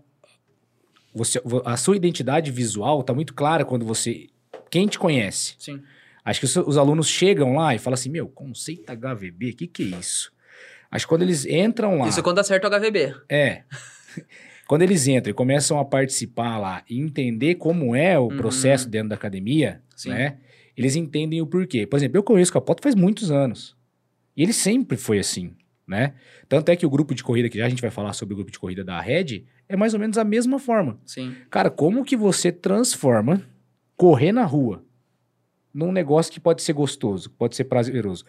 Quem corre na rua, com o tempo você vai desenvolvendo um hábito, você gosta disso. Sim. Mas você levou até esse correr na rua com um sentido diferente. Sim. Então, assim, não foi pesquisar por questão de Uhum. copiar, mas assim, foi entender. Porque eu achei a sacada tão genial de você lançar um conceito usando o seu nome, porque é sua marca pessoal, sua marca Sim. própria. Sim. É o conceito eu mesmo. Sim. Sou brincalhão, eu sou eh, divertido, eu gosto que as pessoas venham aqui e se sintam bem. Uhum. Eu acho que você vende isso, você não Sim. vende a atividade física em si, Exatamente. você falou. E você acha que isso pode ser uma tendência? Por exemplo, Eu acho que eh, você conseguiu ressignificar, né? Uhum. Aquele conceito de academia é um lugar chato, uma academia é um lugar, né? repetitivo, né? Pra Sim. ficar bombadão, não, né? uma cam- sei lá, é só para emagrecer. Não, você pode ir pra academia até pra, pra também dar risada, pra conversar, pra. é, não que fica só conversando, Não, mas sim, naquele sentido de Sim, se é conectar com é pessoas, né? Ter interações. Porque você coloca um grupo de 40, é, talvez as pessoas não conseguem se conectar, às vezes, como um grupo de cinco só, né? Uhum. Tá tudo me- Uhum. parece um time ali, né? Eu Mas acho a- que eu vendo de fora, eu, eu Uhum. consigo enxergar isso também. Mas você acha que pode ser, por exemplo, uma. uma- A experiência é muito Isso. boa, não é só É. atividade física. E as pessoas compram experiências, né? E Exatamente. se elas compram coisas, depois ela não recompra. Exatamente. E, e acho que é difícil reter, principalmente nesse ramo, né? Uhum. É difícil você reter aluno. A gente percebe, né? Ah, aí, você começou na academia? Boa, comecei, mas parei, Sim. faz dois meses, na outro seis é meses. mais difíceis, outro né? não sei é o quê. complexo, cara. É, É complexo. difícil reter, né? É que se não tiver isso, a retenção Então, fica- mas, mas é justamente por isso, igual o Bruno estava comentando. Você pega uma academia tradicional, né? A não ser que seja um atleta, igual a gente tem Uhum. o Kenny aí, né? Que participou Sim. do Campeonato Brasileiro, que ele é um atleta profissional. Então, assim, ele tá ali todos os dias. Ele, o Igor, tantos outros aí, né? Que Uhum. gostam desse, desse tipo de treinamento. Mas uma pessoa comum, né? Diria nós, assim, uma pessoa comum, chega um momento que ela acaba se cansando da academia, Sim. né? Até teve a Thaís própria, que, é aqui Thaís da Red também, ela falou assim, é primeira ela. vez na minha vida que eu joguei stop na academia. então, assim, é, é diferente, né, Sim. cara? Porque, assim, quando você sai pra ir numa academia tradicional, cara, é igual você falou, você vai lá, peraí, deixa eu ver qual que é o meu treino hoje. Hoje é peito, costa e ombro, beleza. Você vai, cara, você vai fazer aquela mesma máquina lá. Vai chegar um momento que, meu... Sim. Então, assim, lá eu acho que tem essa, essa questão. Você acha que isso é uma tendência na questão da atividade física? Cara, eu acho que sim, tem crescido muito. É, eu acho que assim, é, eu vejo muito isso lá fora. Vejo muito. O quanto é importante. Eu acho que cresceu muito, até a questão das blogueiras fitness cresceu muito, porque era o que elas vendiam. Muitas pessoas falavam do treino, da execução delas e tal, jogou toda aquele, aquela conversa, mas o que, era, o que eu mais via era isso, o treino livre, da pessoa se sentir à vontade, gostar do que tá fazendo, não aquela obrigação. E principalmente voltada a isso, a questão de bem-estar, não aquela coisa monótona e tudo. E, e junta tudo com a questão que eu queria empreender, eu queria algo diferente. Porque é igual, ah, meu, qual que é a maneira mais prática de você realmente reter as pessoas, de cobrar um valor um pouco mais alto, de ter tal, meu, agregando valor. Como que a gente vai agregar valor? Até porque o meu contato com os alunos, eu acho que eu não, não me lembro ou me recordo de alguma outra profissão que você tem um contato tão próximo com o cliente quanto a minha. Porque assim, eu vejo o meu cliente 12 vezes ao mês, 15 vezes ao mês. Tem aluno que eu vejo 20 vezes ao mês. E todo dia eu tenho que estar lá, bem, tem que estar disposto, tem que tratar ela com respeito, dar o meu melhor a cada aula, Sim. entendeu? Então, e qual que é a melhor forma de fazer isso? Meu, é agregando valor, trazendo algumas novidades, trazendo algumas coisas de, diferentes e tal, para poder realmente manter aquele aluno, para reter aquele aluno. E academias convencionais tem muito. Academia Sim. convencional tem muito. Então, assim, se a pessoa tiver o dinheiro, ela consegue abrir. Ela com, contrata um galpão, um, um barracão e com, compra máquinas e coloca. Quando coloca um profissional para cuidar e deixa, deixa lá. Só que a minha intenção não era essa, né? Eu, como profissional, eu quero participar, eu quero estar junto, eu quero fazer aquela pessoa entender. Igual a Thaís mesmo, ela é uma pessoa que não gostava de atividade física. Sim. Ela mesma falava, meu, quando abriu o conceito da KPB, eu vou, eu vou. A Thaís está fazendo um ano lá. Ela jogou no stop porque, meu, é uma brincadeira que a gente fez. Ela está se, de... ela tá se dedicando tanto aos treinos que o último dia do ano, o último dia do mês, é um treino livre. Ela escolhe o que ela quer fazer, o como ela quer fazer, claro, e ela traz pro lado da brincadeira. É, Aí o stop pega o quê? O stop, ela, ela me sacaneou no stop. É. Porque o stop pega o quê? Ah, um dos meus treinos vai ser jogar stop. E a diferença de pontos do último colocado é o que você vai pagar em burp. Nossa. Que foi um dia que ela. Aí, o dia que eles me sacanearam. Porque daí um ficou só me fingindo que tava jogando, uhum. não fazia zero pontos, e eles lá, fazendo 100, 200 pontos. Pra quê? Pra ver o professor lá se ferrando. Mas assim, isso gera uma interação, entendeu? Coisa que muitas pessoas às vezes não enxergam. Acha que o treino tem que ser aquela coisa sacrificante. Sim. Ah, meu, põe peso, vai até o limite. Tem gente que gosta, tem gente que quer. Mas não é todo mundo. Não é todo mundo. Eu acho que 5% que é isso, do pessoal que está na academia. A maioria está por bem-estar. E eu fui vendo que a galera que vem por bem-estar, eles continuam, eles permanecem. A pessoa que quer recarregar peso, quer fazer força e tudo, eles não dão uma sequência. Geralmente ele quer discutir com o personal, melhor treino, melhor exercício, não sei o quê.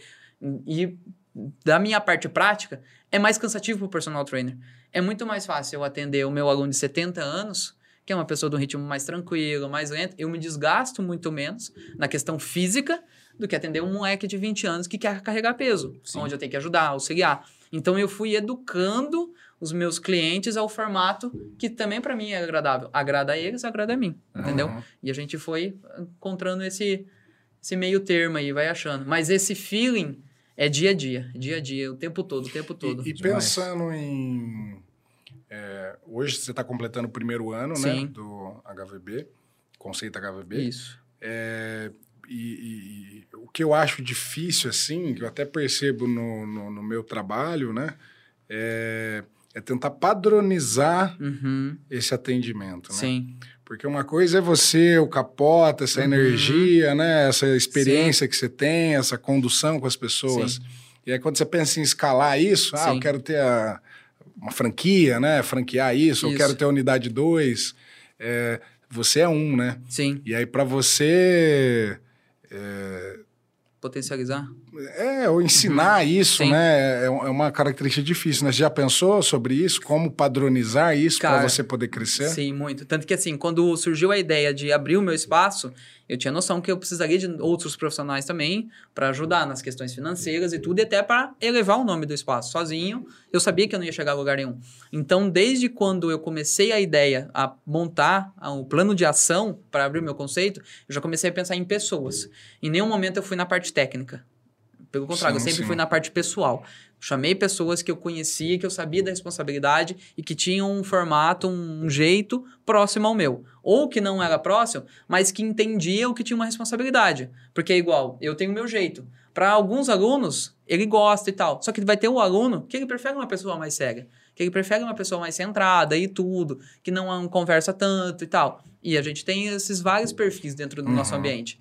Então, desde o início, desde do, quando eu fui selecionar os profissionais que eu gostaria de convidar a estar tá nessa caminhada comigo, foi pensado nisso, no formato do profissional, o que, que ele deveria ter. Então, assim, ele ser uma pessoa proativa, a ser uma pessoa responsável, a ser uma pessoa que realmente recebe bem os feedbacks, né? De conversar e tudo. E que entendesse a ideia do espaço. E que tivesse, Uhum. soubesse como trabalhar com aquelas ferramentas. Sim. Então, tudo isso foi importante. Hoje, a gente está chegando num ano extremamente satisfeito e é por conta desses profissionais também. O trabalho que eles vêm realizando. Hoje, a gente é, estamos em oito lá dentro. Assim, para o espaço, eu não imaginava oito pessoas. De verdade, não imaginava, não esperava. E assim, todos me tratam com um extremo respeito. De, assim, de conversar, da maneira como trata. Todos são muito gratos. A gente tem uma conversa diária. A gente faz uma reunião técnica uma vez por mês. Porque, graças a Deus, não tem uma necessidade de aumentar essa frequência, porque todos estão numa linha muito legal. Uhum. Todos, toda vez que a gente conversa e tudo, todo mundo entende o lado, todo mundo eh, acaba até não obedecendo, mas acaba executando tudo que é proposto. Então a equipe é muito boa. A gente não tem briga de egos nem nada. É sensacional o ambiente. Tanto que é, é isso que faz o segredo. Porque se a gente não tivesse pessoas lá que realmente fazem aquilo acontecer, não ia ser o que é hoje. Uhum. Não tem como a gente ter uma empresa 100% com pessoas 50%. As pessoas têm que ser 100% também. Sim, Sim. E, e lá tem outros profissionais que fazem outros tipos de trabalho. sim. Digo assim, não só no administrativo, eu digo mais no parte de exercícios mesmo. É, igual é, a Ana, que é a minha namorada, ela é minha sócia também, e ela faz toda a parte administrativa, agendamento e financeiro. Que você fez essa cara Nada, assim? não, vai, continua. Ela Nada, faz toda essa parte. Daí os outros Nada, sete nada, nada. são profissionais que atendem lá dentro, certo? É, sempre são dois profissionais atendendo por hora, então eu atendo cinco alunos, um outro profissional cinco alunos, e o espaço não é assim, um lado é seu, o outro lado é meu, pelo contrário, é integrado, certo? E a gente tem a, uma profissional junto, que é a Andrea, e ela sempre tá entendendo, ela tá observando todos, tanto os meus alunos, quanto do, do Rodrigo, do Tamora, quem tá lá junto, e ela sempre dá um suporte. Às vezes eu tô ajudando um aluno, ela viu que um outro aluno tá com dificuldade, ou ele terminou o exercício, ela já vai lá, já sobrepõe o aluno, já passa o que é para fazer, já dá uma atenção. Então ela faz todo esse suporte. Hoje mesmo, para eu poder vir aqui, a Andrea ficou com meus alunos. Só que ela sempre acompanha. Igual, para eu poder vir aqui, eu não precisei de uma reunião muito longa com a Andrea, ou passar exatamente tudo. Eu só orientei ela, ela já sabe o que fazer, porque ela conhece ali. E ela Uhum. faz todo esse Tudo já suporte. tá bem alinhado, né? Tudo bem alinhado. Às vezes, ah, meu, ela chega algum aluno, ela faz a recepção. Então, tudo isso já foi pensado para que seja um ambiente agradável. Porque, querendo ou não, como eu sou o gestor, muitas vezes acaba aparecendo algum, algum imprevisto da empresa. Ah, eu tenho que, é, ter que atender alguma ligação, ter que resolver algum problema, alguma coisa. E, e eu sou dois funcionários. ah, Eu sou o gestor e também sou o profissional que atende. Uhum. Então eu tenho que ter um suporte ali também muito forte. Então a gente tem várias áreas ali dentro. Tem uma pessoa que só cuida da nossa rede social, que é o Guilherme. Tem outra pessoa que faz agência, a gente tem o contador. Então são várias pessoas que estão ali, não é só É o HVB, grande. Sim, não sim, é, sim. pelo contrário, é muita gente por É trás. que agora, além de personal. Antes você tinha uma profissão, vamos dizer assim, Uhum. autônoma de personal trainer, hoje você é empreendedor Exatamente. e gestor, né? Isso. Então, é, todas as outras competências têm que ser trabalhadas, Sim, né? sim, Por- sim. pra- justamente para você ter esse alinhamento, Exatamente. é, crescer, né? Enfim, é, gerir o negócio, né? E, e vou mudar um pouquinho a linha da conversa, Hum. porque o nosso tempo tá aqui, ó. Alguém? Pô, Rapaz, passou rápido, hein? Falei pra você? Não acreditava que passava tão Falei- rápido não, assim. eu falei pra você que uma hora e meia não ia dar tempo. Falei, cara, tem muita conversa. Vou fazer três horas. E, e sai Eu conversa. só falo hein? no final pros meus alunos que eles têm que fazer. Isso. Manda aqui, ó. Ah, vai ter, vai ter, Ai, tem- eles vai ter surpresa ligeiros. pros Porque alunos? assim, eu vou falar agora, Então vai. pra eles ficarem ligeiros. Isso. Todo sábado, nesse mês, a gente tá fazendo um aulão. Só que o que a gente faz é um momento surpresa, que eu aviso quando eles podem confirmar a presença no aulão. Aham. Por quê? Senão sempre vai dar as mesmas pessoas. Então, no meio da semana, eu mando a mensagem no nosso grupo de alunos, ó, a partir de agora você pode confirmar. As 15 primeiras vagas, quem mandar as 15 primeiras mensagens são os confirmados. Então, a partir de agora, quem mandar mensagem pra Ana, tá confirmado pro aulão de sábado, entendeu? Daí a Ana já fica ligeira lá, ela já tá sabendo. Então, ela já vai anotando lá, pra saber quem Aí, realmente galera, tá acompanhando. Então, Já manda mensagem pra Ana, já hein? manda mensagem pra Ana que ela já tá esperando lá pra poder confirmar a presença no aulão. Que daí a Top. gente faz o aulão mais exclusivo, mais Aham. tal, para poder dar um atendimento legal. E esse aulão sempre é uma coisa muito mais dinâmica. A gente faz uma coisa diferente, a gente prepara até uma playlist diferente para esse aulão, uma coisa. Esse último a gente fez Summer Electro Hits dos anos 2000. Nossa senhora. Saiu cada música lá desenterrando, que muita gente falou, meu, o treino tá pesado, mas hoje a playlist tá salvando. Porque era uma coisa nostálgica, Aham. trazia aquela emoção, aquela coisa que muita gente lembra, entendeu? Uhum. Então a gente, até isso, a gente pensa na forma de tratar lá. Legal, legal. Aí, galera, só reforçando aqui, ó. Quem mandar mensagem pra Ana a partir de agora Sim. Estará Confirmado confirmado para o aulão de sábado, hein? Valendo, vale ponto? Vale ponto, a presença no aulão é Vale ponto, importantíssima. isso aí. Pra preencher a carteirinha. Quem não for no aulão não consegue preencher, é bonitinho lá e o meu Eu toque vi. ataca. Isso aí, isso aí. Top. Pegando gancho aí, Brunão? Agradecer aí mais dois apoiadores nossos, apoiadores nossos. Então, um deles é a Lola Med, né? Uma empresa aqui da nossa região, mas já tá no mundo inteiro, né, Dão? Sim. Então, Gigantesca. Então a Lola Med é um dos braços aí da Lola Soluções, né? Então, inclusive o Rafa, né, um dos sócios lá, veio aqui no podcast, contou um pouco da história dele, pessoal. sa- E também da Lola. Sabe o que é legal, Bruno? Eu tava vendo esses dias Massa atrás, história, hein, meu? além da história ser massa, sempre que eu entro lá no, no- Às vezes eu dou uma entrada, ver como é que tá as visualiza- visualizações. O dele sempre tá aumentando, cara. Sim, então, assim, sim. dele foi, acho que o terceiro, né? Acho que foi o terceiro. Terceiro dele, cara. E sempre tá assim, alguém tá entrando lá pra ver e pra. Sim, sim. Não, a história dele é boa demais. Então, quem, quem gosta de empreendedorismo, né, meu? Quem gosta de história aí, que o cara começou do zero e hoje tá um gigante aqui do nosso lado, né? Pra quem aqui é mais da região de Apucarana, aqui região. É um cara que é santo de casa, faz milagre também, né, Dão? Faz, fez, né? Então, agradecer a Lola Med. A gente tem um, pro- um projeto social com eles. Então, toda semana a gente faz a doação de algumas máscaras fornecidas pela Lola Med. Então, essa semana vai ser o quê? A Briga do Menor? Sim.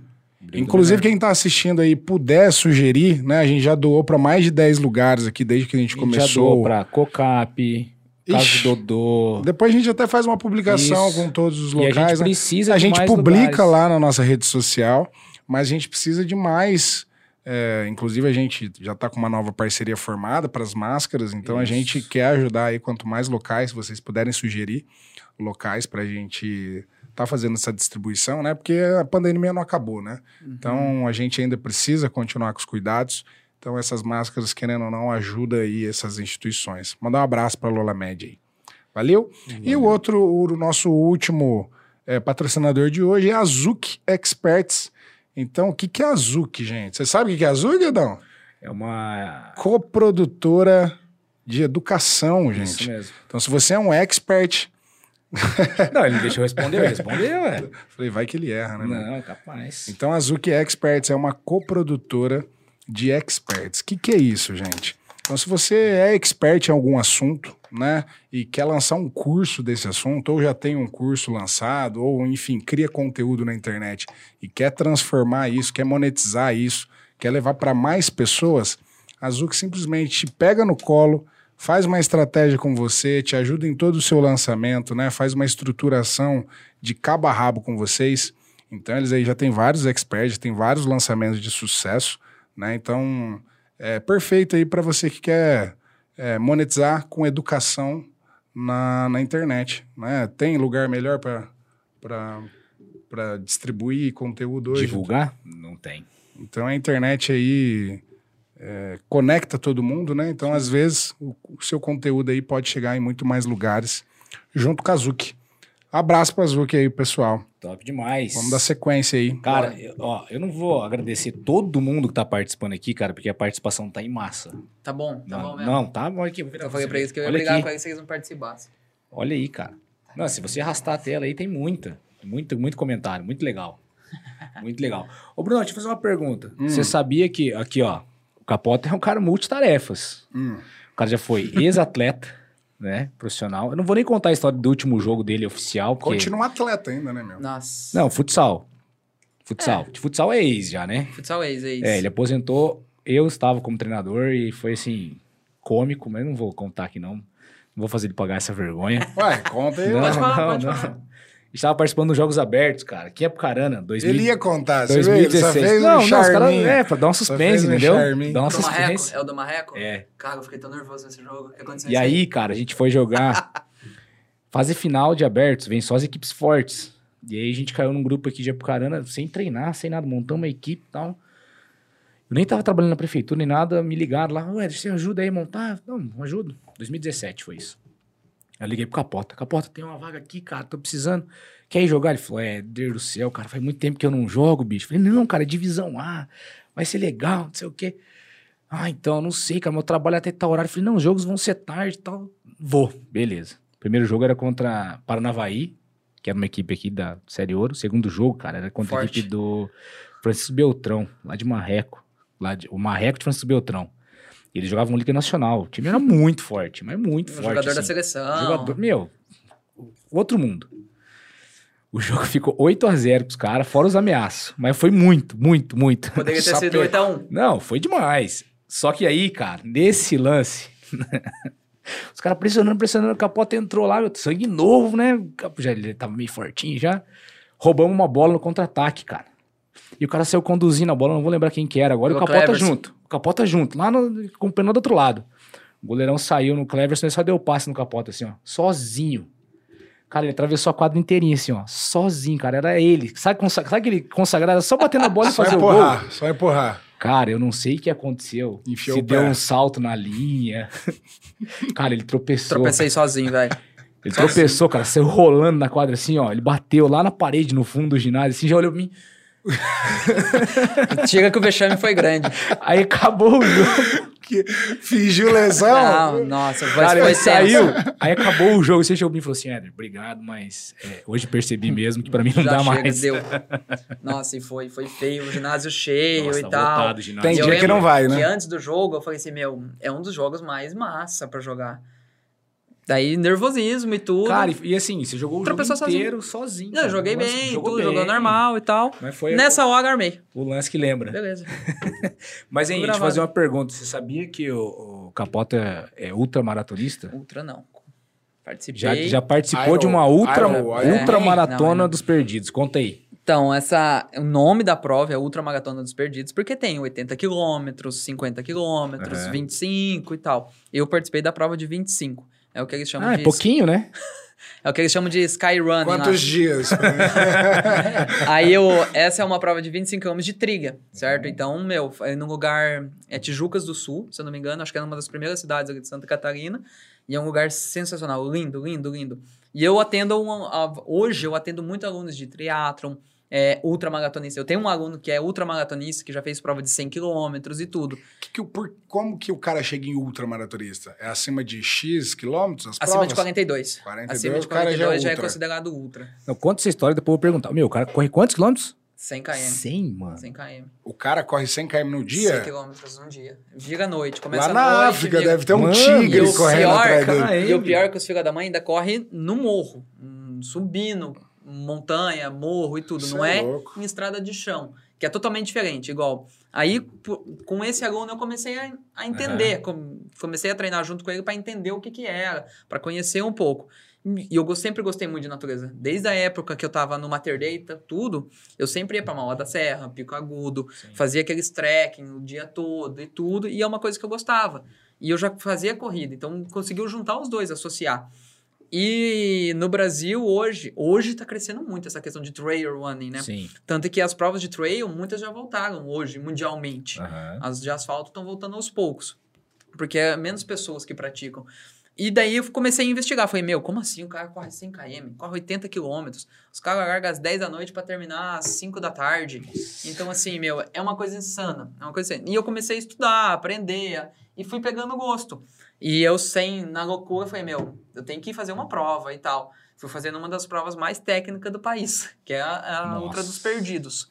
Que é lá no Morro dos Perdidos. Qual estado que é isso? É em Tijucas do Sul. Mas é Acho na é fronteira da Catarina, Paraná, né? Santa Catarina ali. Santa- entendi. Após o pedágio ali que você vai pra Aham, praia, já sim. tem os morros ali, é um daqueles. E daí falei, meu, quer saber?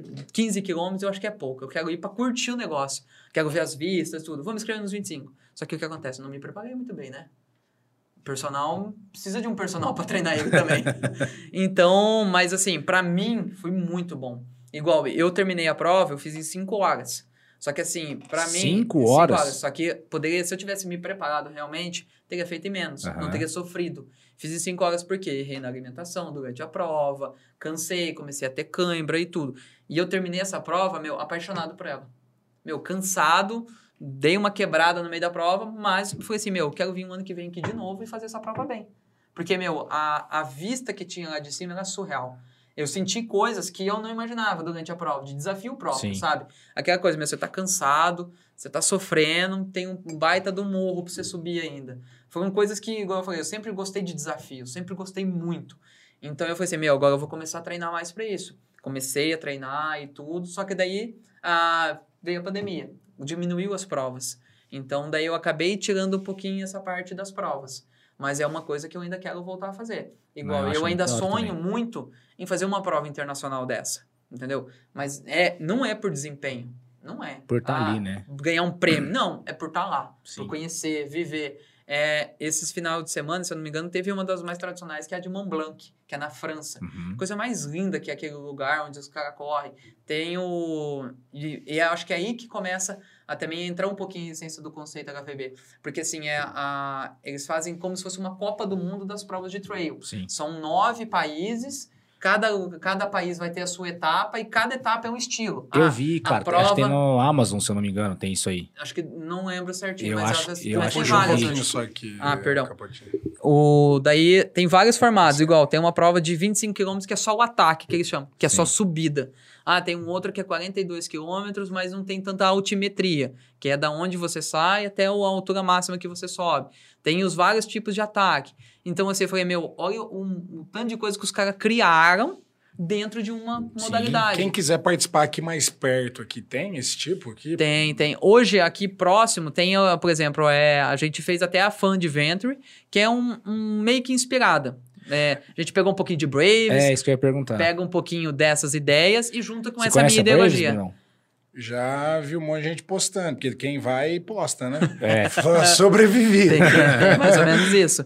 Então, assim, eu peguei até. Onde que é o Braves? A Braves é em Curitiba. São José dos Pinhais, né? São José dos Pinhais, é ali.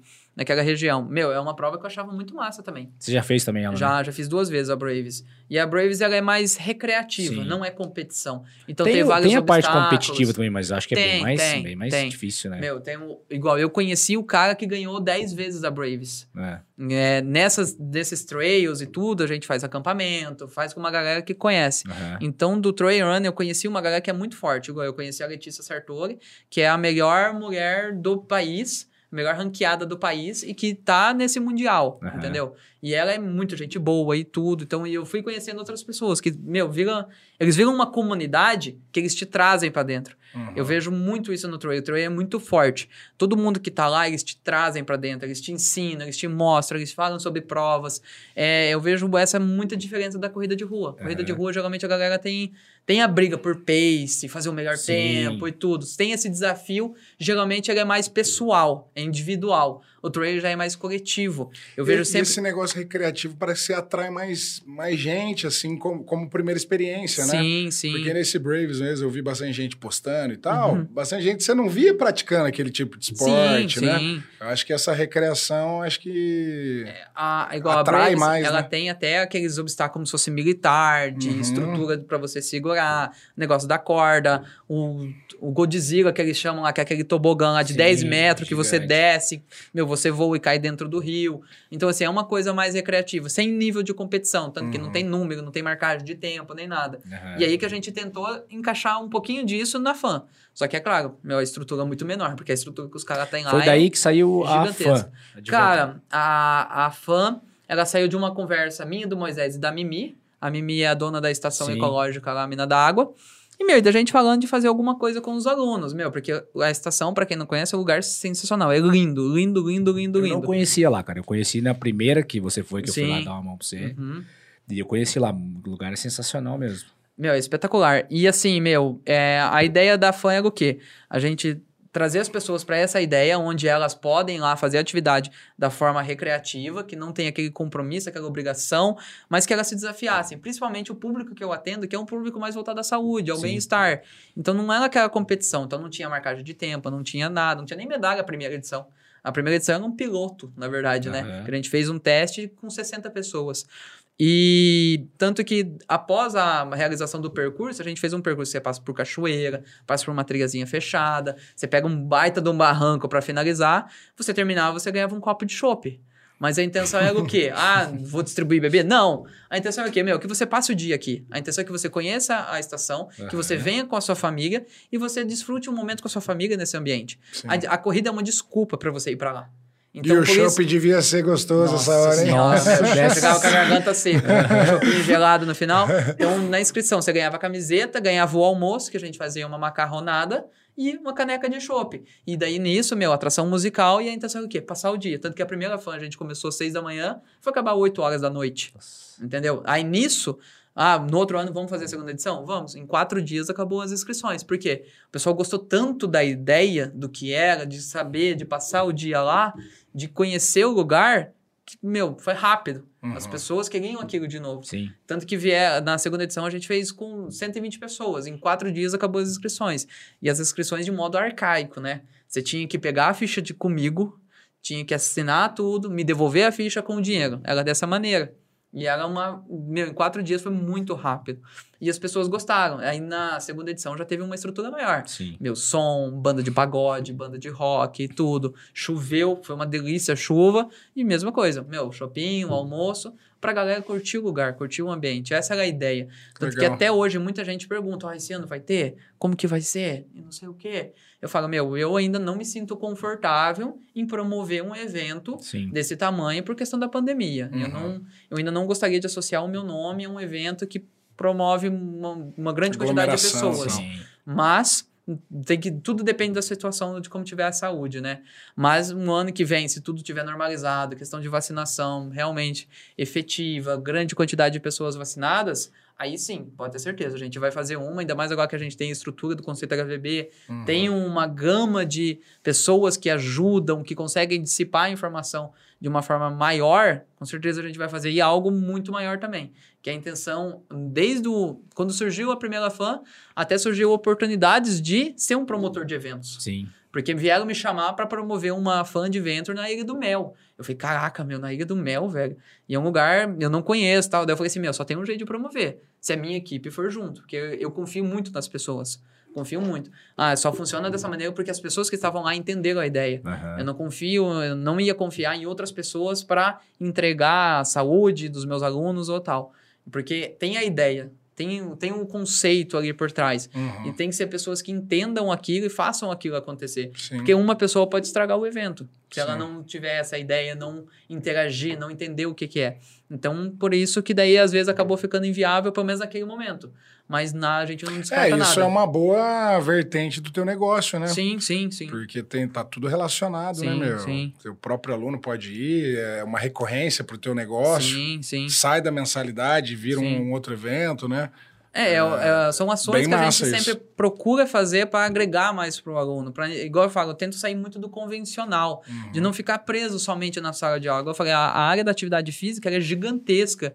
Igual, ó, nisso hoje a gente falou de fã de ventre, falou de grupo de corrida, teve outras ações que a gente já fez de desafios e tudo. E, meu, isso a gente nem falou nada de parte técnica de treino. A gente não falou Sim. nem de treino. Sim. Que igual, eu até é uma coisa que eu comento muito com os meus personagens, com meus colaboradores, que o treino ele é uma consequência de um bom trabalho. Desde que você entenda essa essência e entregue tudo isso pro seu cliente, pro seu aluno, meu, ele vai, ele vai com você onde você estiver. Ele vai com você onde você estiver. Ele vai se prender a você. Acho que todo mundo aqui tem alguém que confia, ou às vezes que até comprou alguma coisa porque aquela pessoa te tratou bem, porque aquela pessoa te tratou dessa maneira. Acho que hoje o atendimento é uma coisa que todo mundo está estudando, está se falando, muito mais do que antigamente. E Uma, uma, uma, dúvida, assim, Capota. É, aproveitando que você, você é o profissional que consegue engajar o cara, né? uhum, Só que o que eu vejo muito, até na minha empresa, amigos, até eu mesmo, cara, é, do cara que faz lá o tradicional dele ainda, às Sim. vezes é, ele não. Né, ou ainda ele nem começou a fazer o exercício e tal. Você dá alguma dica para essas pessoas se engajarem elas mesmas, assim? Algum, alguma atividade, alguma tarefinha de casa, alguma mentalidade, alguma coisa é, escrever em algum lugar, sei lá. além disso que você, né, além da tua, da tua personalidade, para essas pessoas darem sequência na atividade física, porque eu percebo que é muito difícil, cara, sim, né? é um desafio gigantesco. É, é muito difícil, É. de uma forma generalizada, porque às vezes tá, tem gente aqui, a gente vê os analytics aqui do YouTube, tem gente que, uns curiosos que assiste lá da, de, o- Sim, de outros sim. lugares, né? E às vezes ele não tem o capota, né, para estar tá indo na tua academia Uhum. e tal, no teu espaço lá. Então você tem alguma dica para Cara, essas o pessoas? que eu geralmente é igual, muitas pessoas não continuam na academia porque isso envolve muita questão de hábitos. Uhum. Hábitos, mudança de hábitos. E inserir novos hábitos nas pessoas é uma coisa complexa. A menos que a pessoa esteja totalmente aberta a isso, ela não vai mudar, ela não vai ter esse comprometimento. Ninguém se é, muda alguma coisa a menos que ela queira realmente mudar, né? Então, o que eu faço é até essa questão da proximidade, igual eu falei, de fazer o aquecimento junto com o aluno, fazer essa recepção, você sente o aluno, você cria um contato, um vínculo, você conversa com ele, que é o principal, a principal ferramenta. E nisso você vai tentando entender o que que é, o porquê que tem um bloqueio para aquela pessoa certo? Ah, meu, é um, sei lá, para mim é sacrificante, para mim é incômodo, para mim ter que acordar, eu não entendo o pessoal que acorda às seis da manhã para ir para academia, sabe? E aí a partir do momento que a pessoa, você começa a mostrar os benefícios, o porquê, o quanto é importante, até pro dia a dia da pessoa, o quanto é importante. Meu, eu, eu até sugiro geralmente para meus alunos, ó, faz atividade logo cedo, Logo cedo. Acordou, já, se possível, faça. Por quê? Você já vai despertar o seu corpo, você já vai dar um sinal de alerta para ele. E outra, você já cumpriu uma baita de uma tarefa já. Na primeira coisa, na primeira ação do seu dia. Então você já matou isso, entendeu? E isso vai concluindo, vai a, a acrescentando ao seu dia. Não fique preso à, à obrigação.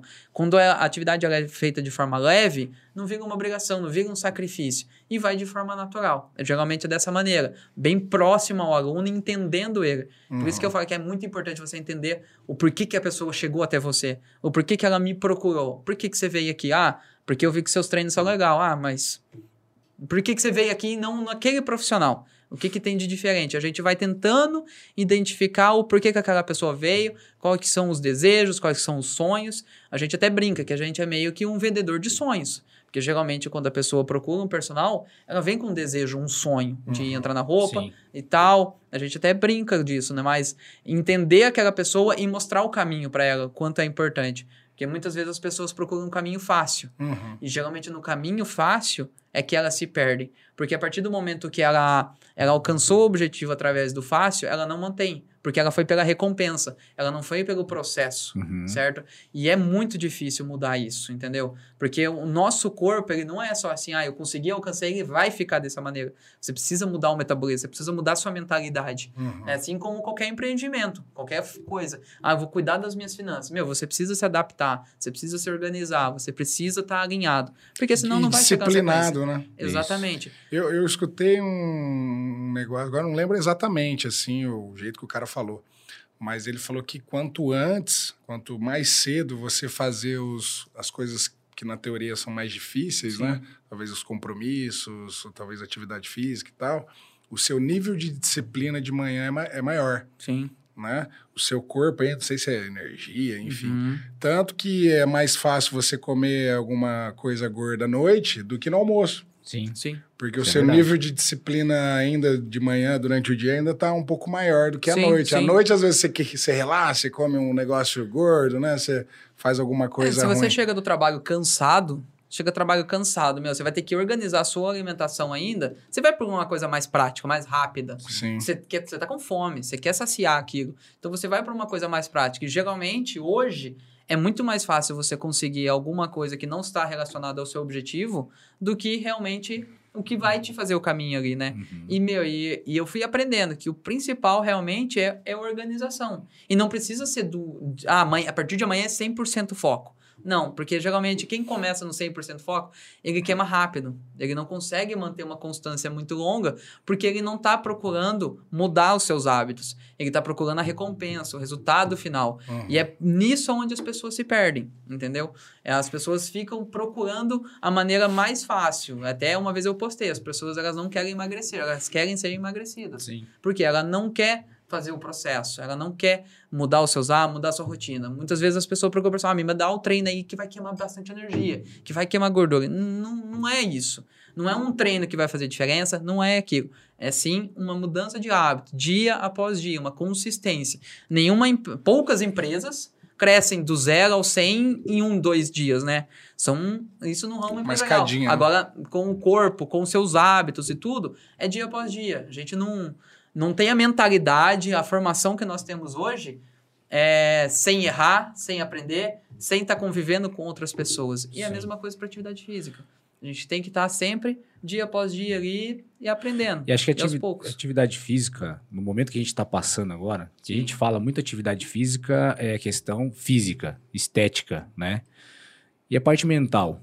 Uhum. Como que você vê a importância nesse sentido? Porque assim, a gente está passando por uma pandemia, Sim. né? A gente passou por um período bem difícil, todo mundo passou por é, Estresse. estresse, cara, meu, às vezes é, muita incerteza.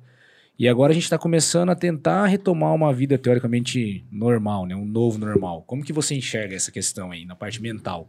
Cara, é extremamente importante. Assim, igual muitas pessoas tiveram mudança de rotina. Total, total. Mudou o jeito de pensar, o jeito de fazer as coisas. Teve pessoas que tiveram que se virar. É, então, assim, você já teve uma alteração muito grande na sua rotina, na sua forma de pensar. E você cuidar da atividade física e procurar ela até por questão de saúde mental é, é, é bom porque, assim, você vai ter um momento seu.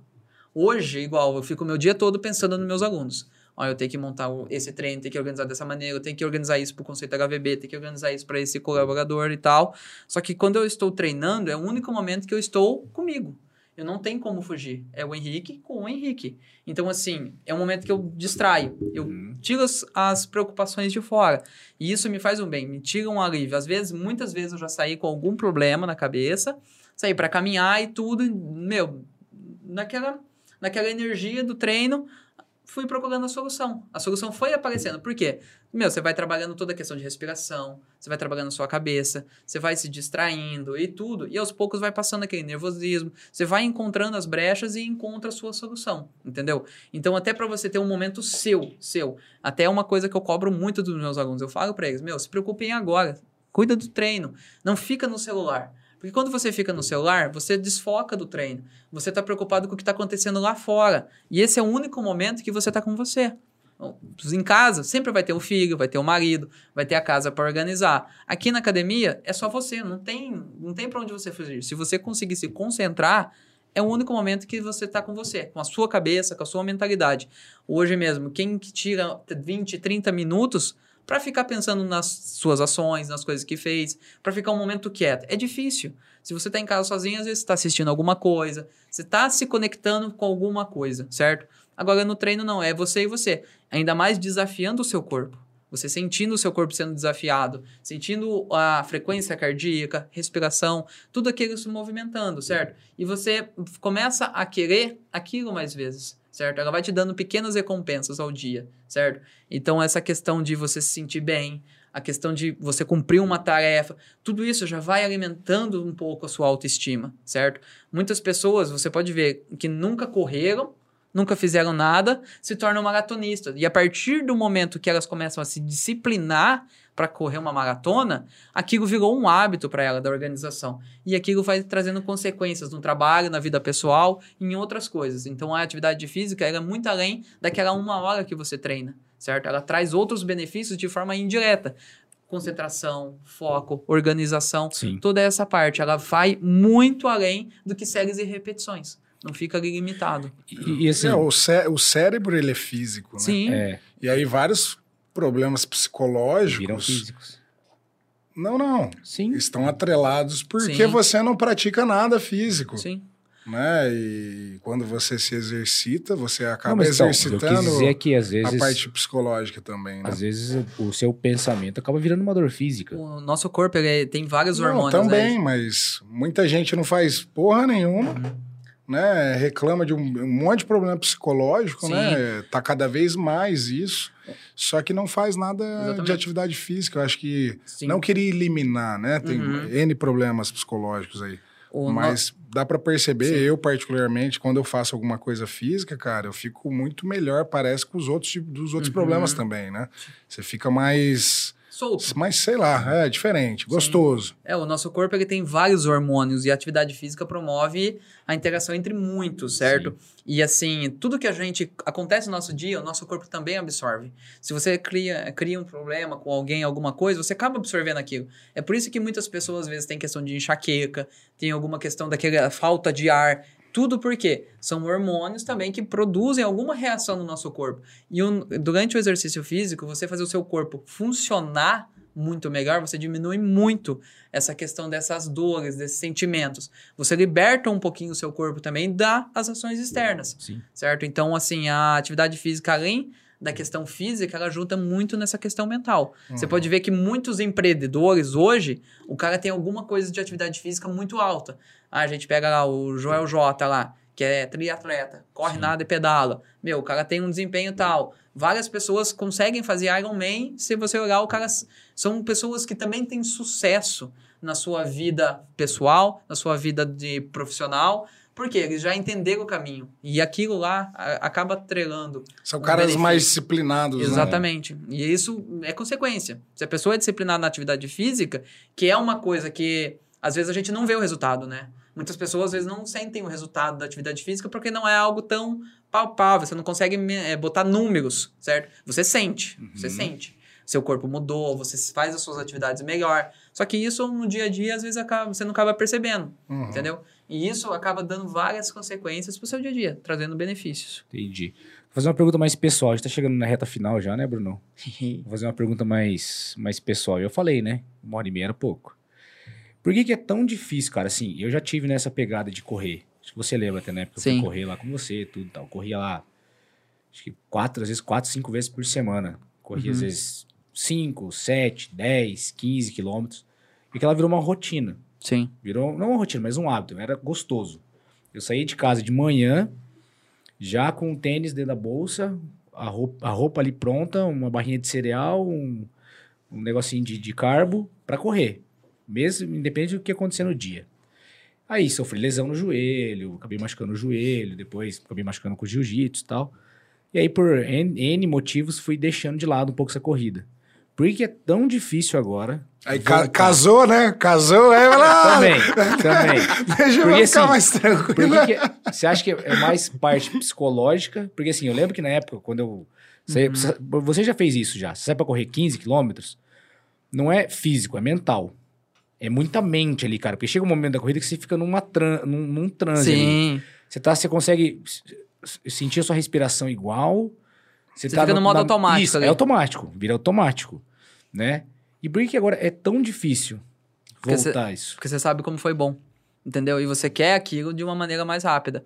Igual, eu lembro a época que você estava correndo, você estava chegando a fazer 21, você fazia as distâncias longas.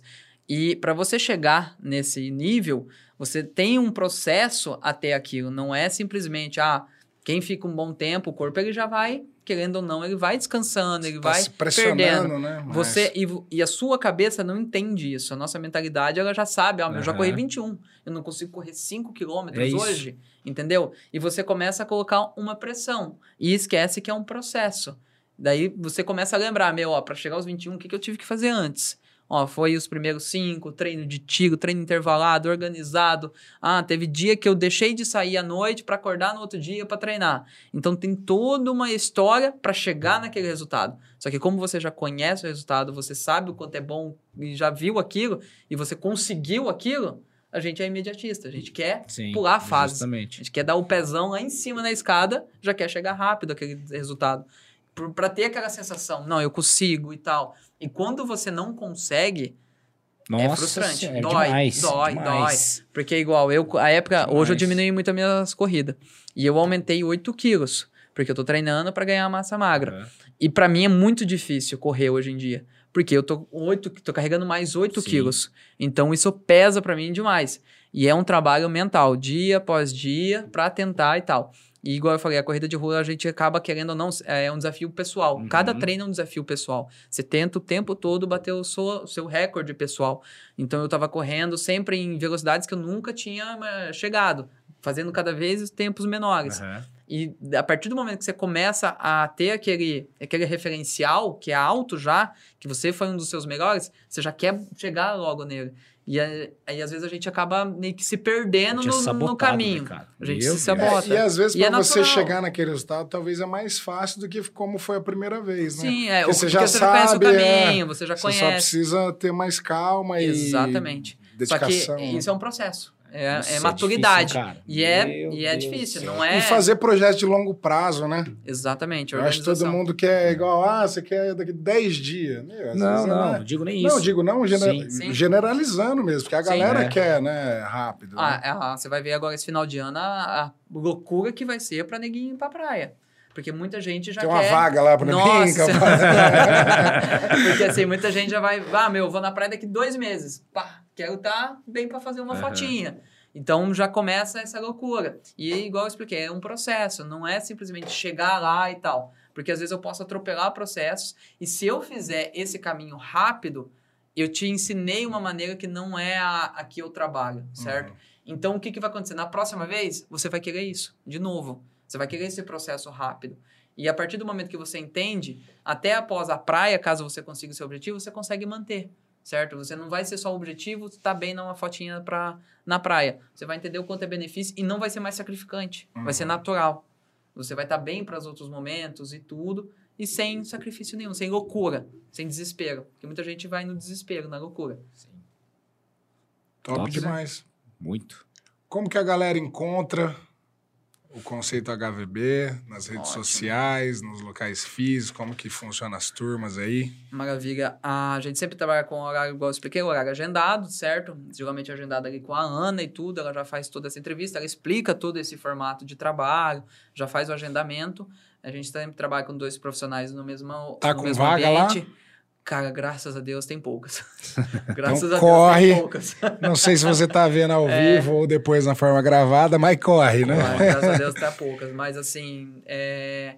você encontra a gente pelo Instagram, a, arroba conceito HVB, ou pelo meu, arroba HVB Personal Trainer. Mas pelo conceito é muito melhor, porque igual eu falei, eu, eu já- geralmente eu não fico tanto com o celular. Então, Sim. se você me mandar uma mensagem, pode ser que eu demore. Agora, pelo conceito HVB, a Ana, ela já vai estar ali prontinha para responder, para agendar a aula, explicar, vai dar uma atenção exclusiva bem legal para vocês. Fica bem fácil.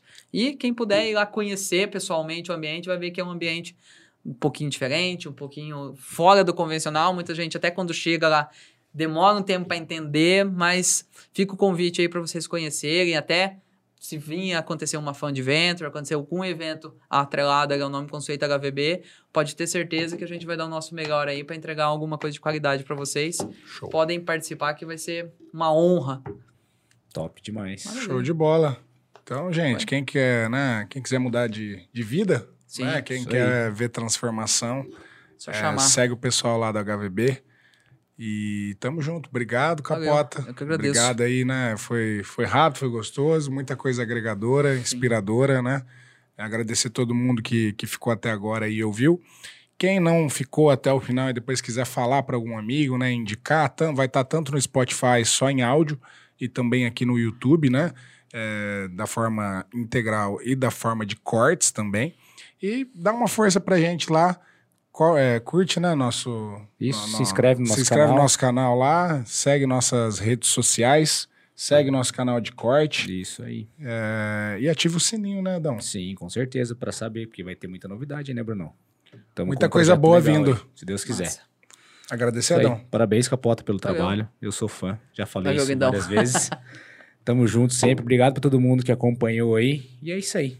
Isso aí, galera. Muito Valeu, obrigado, pessoal. porque no final vão ser sempre pessoas. Isso aí. Valeu.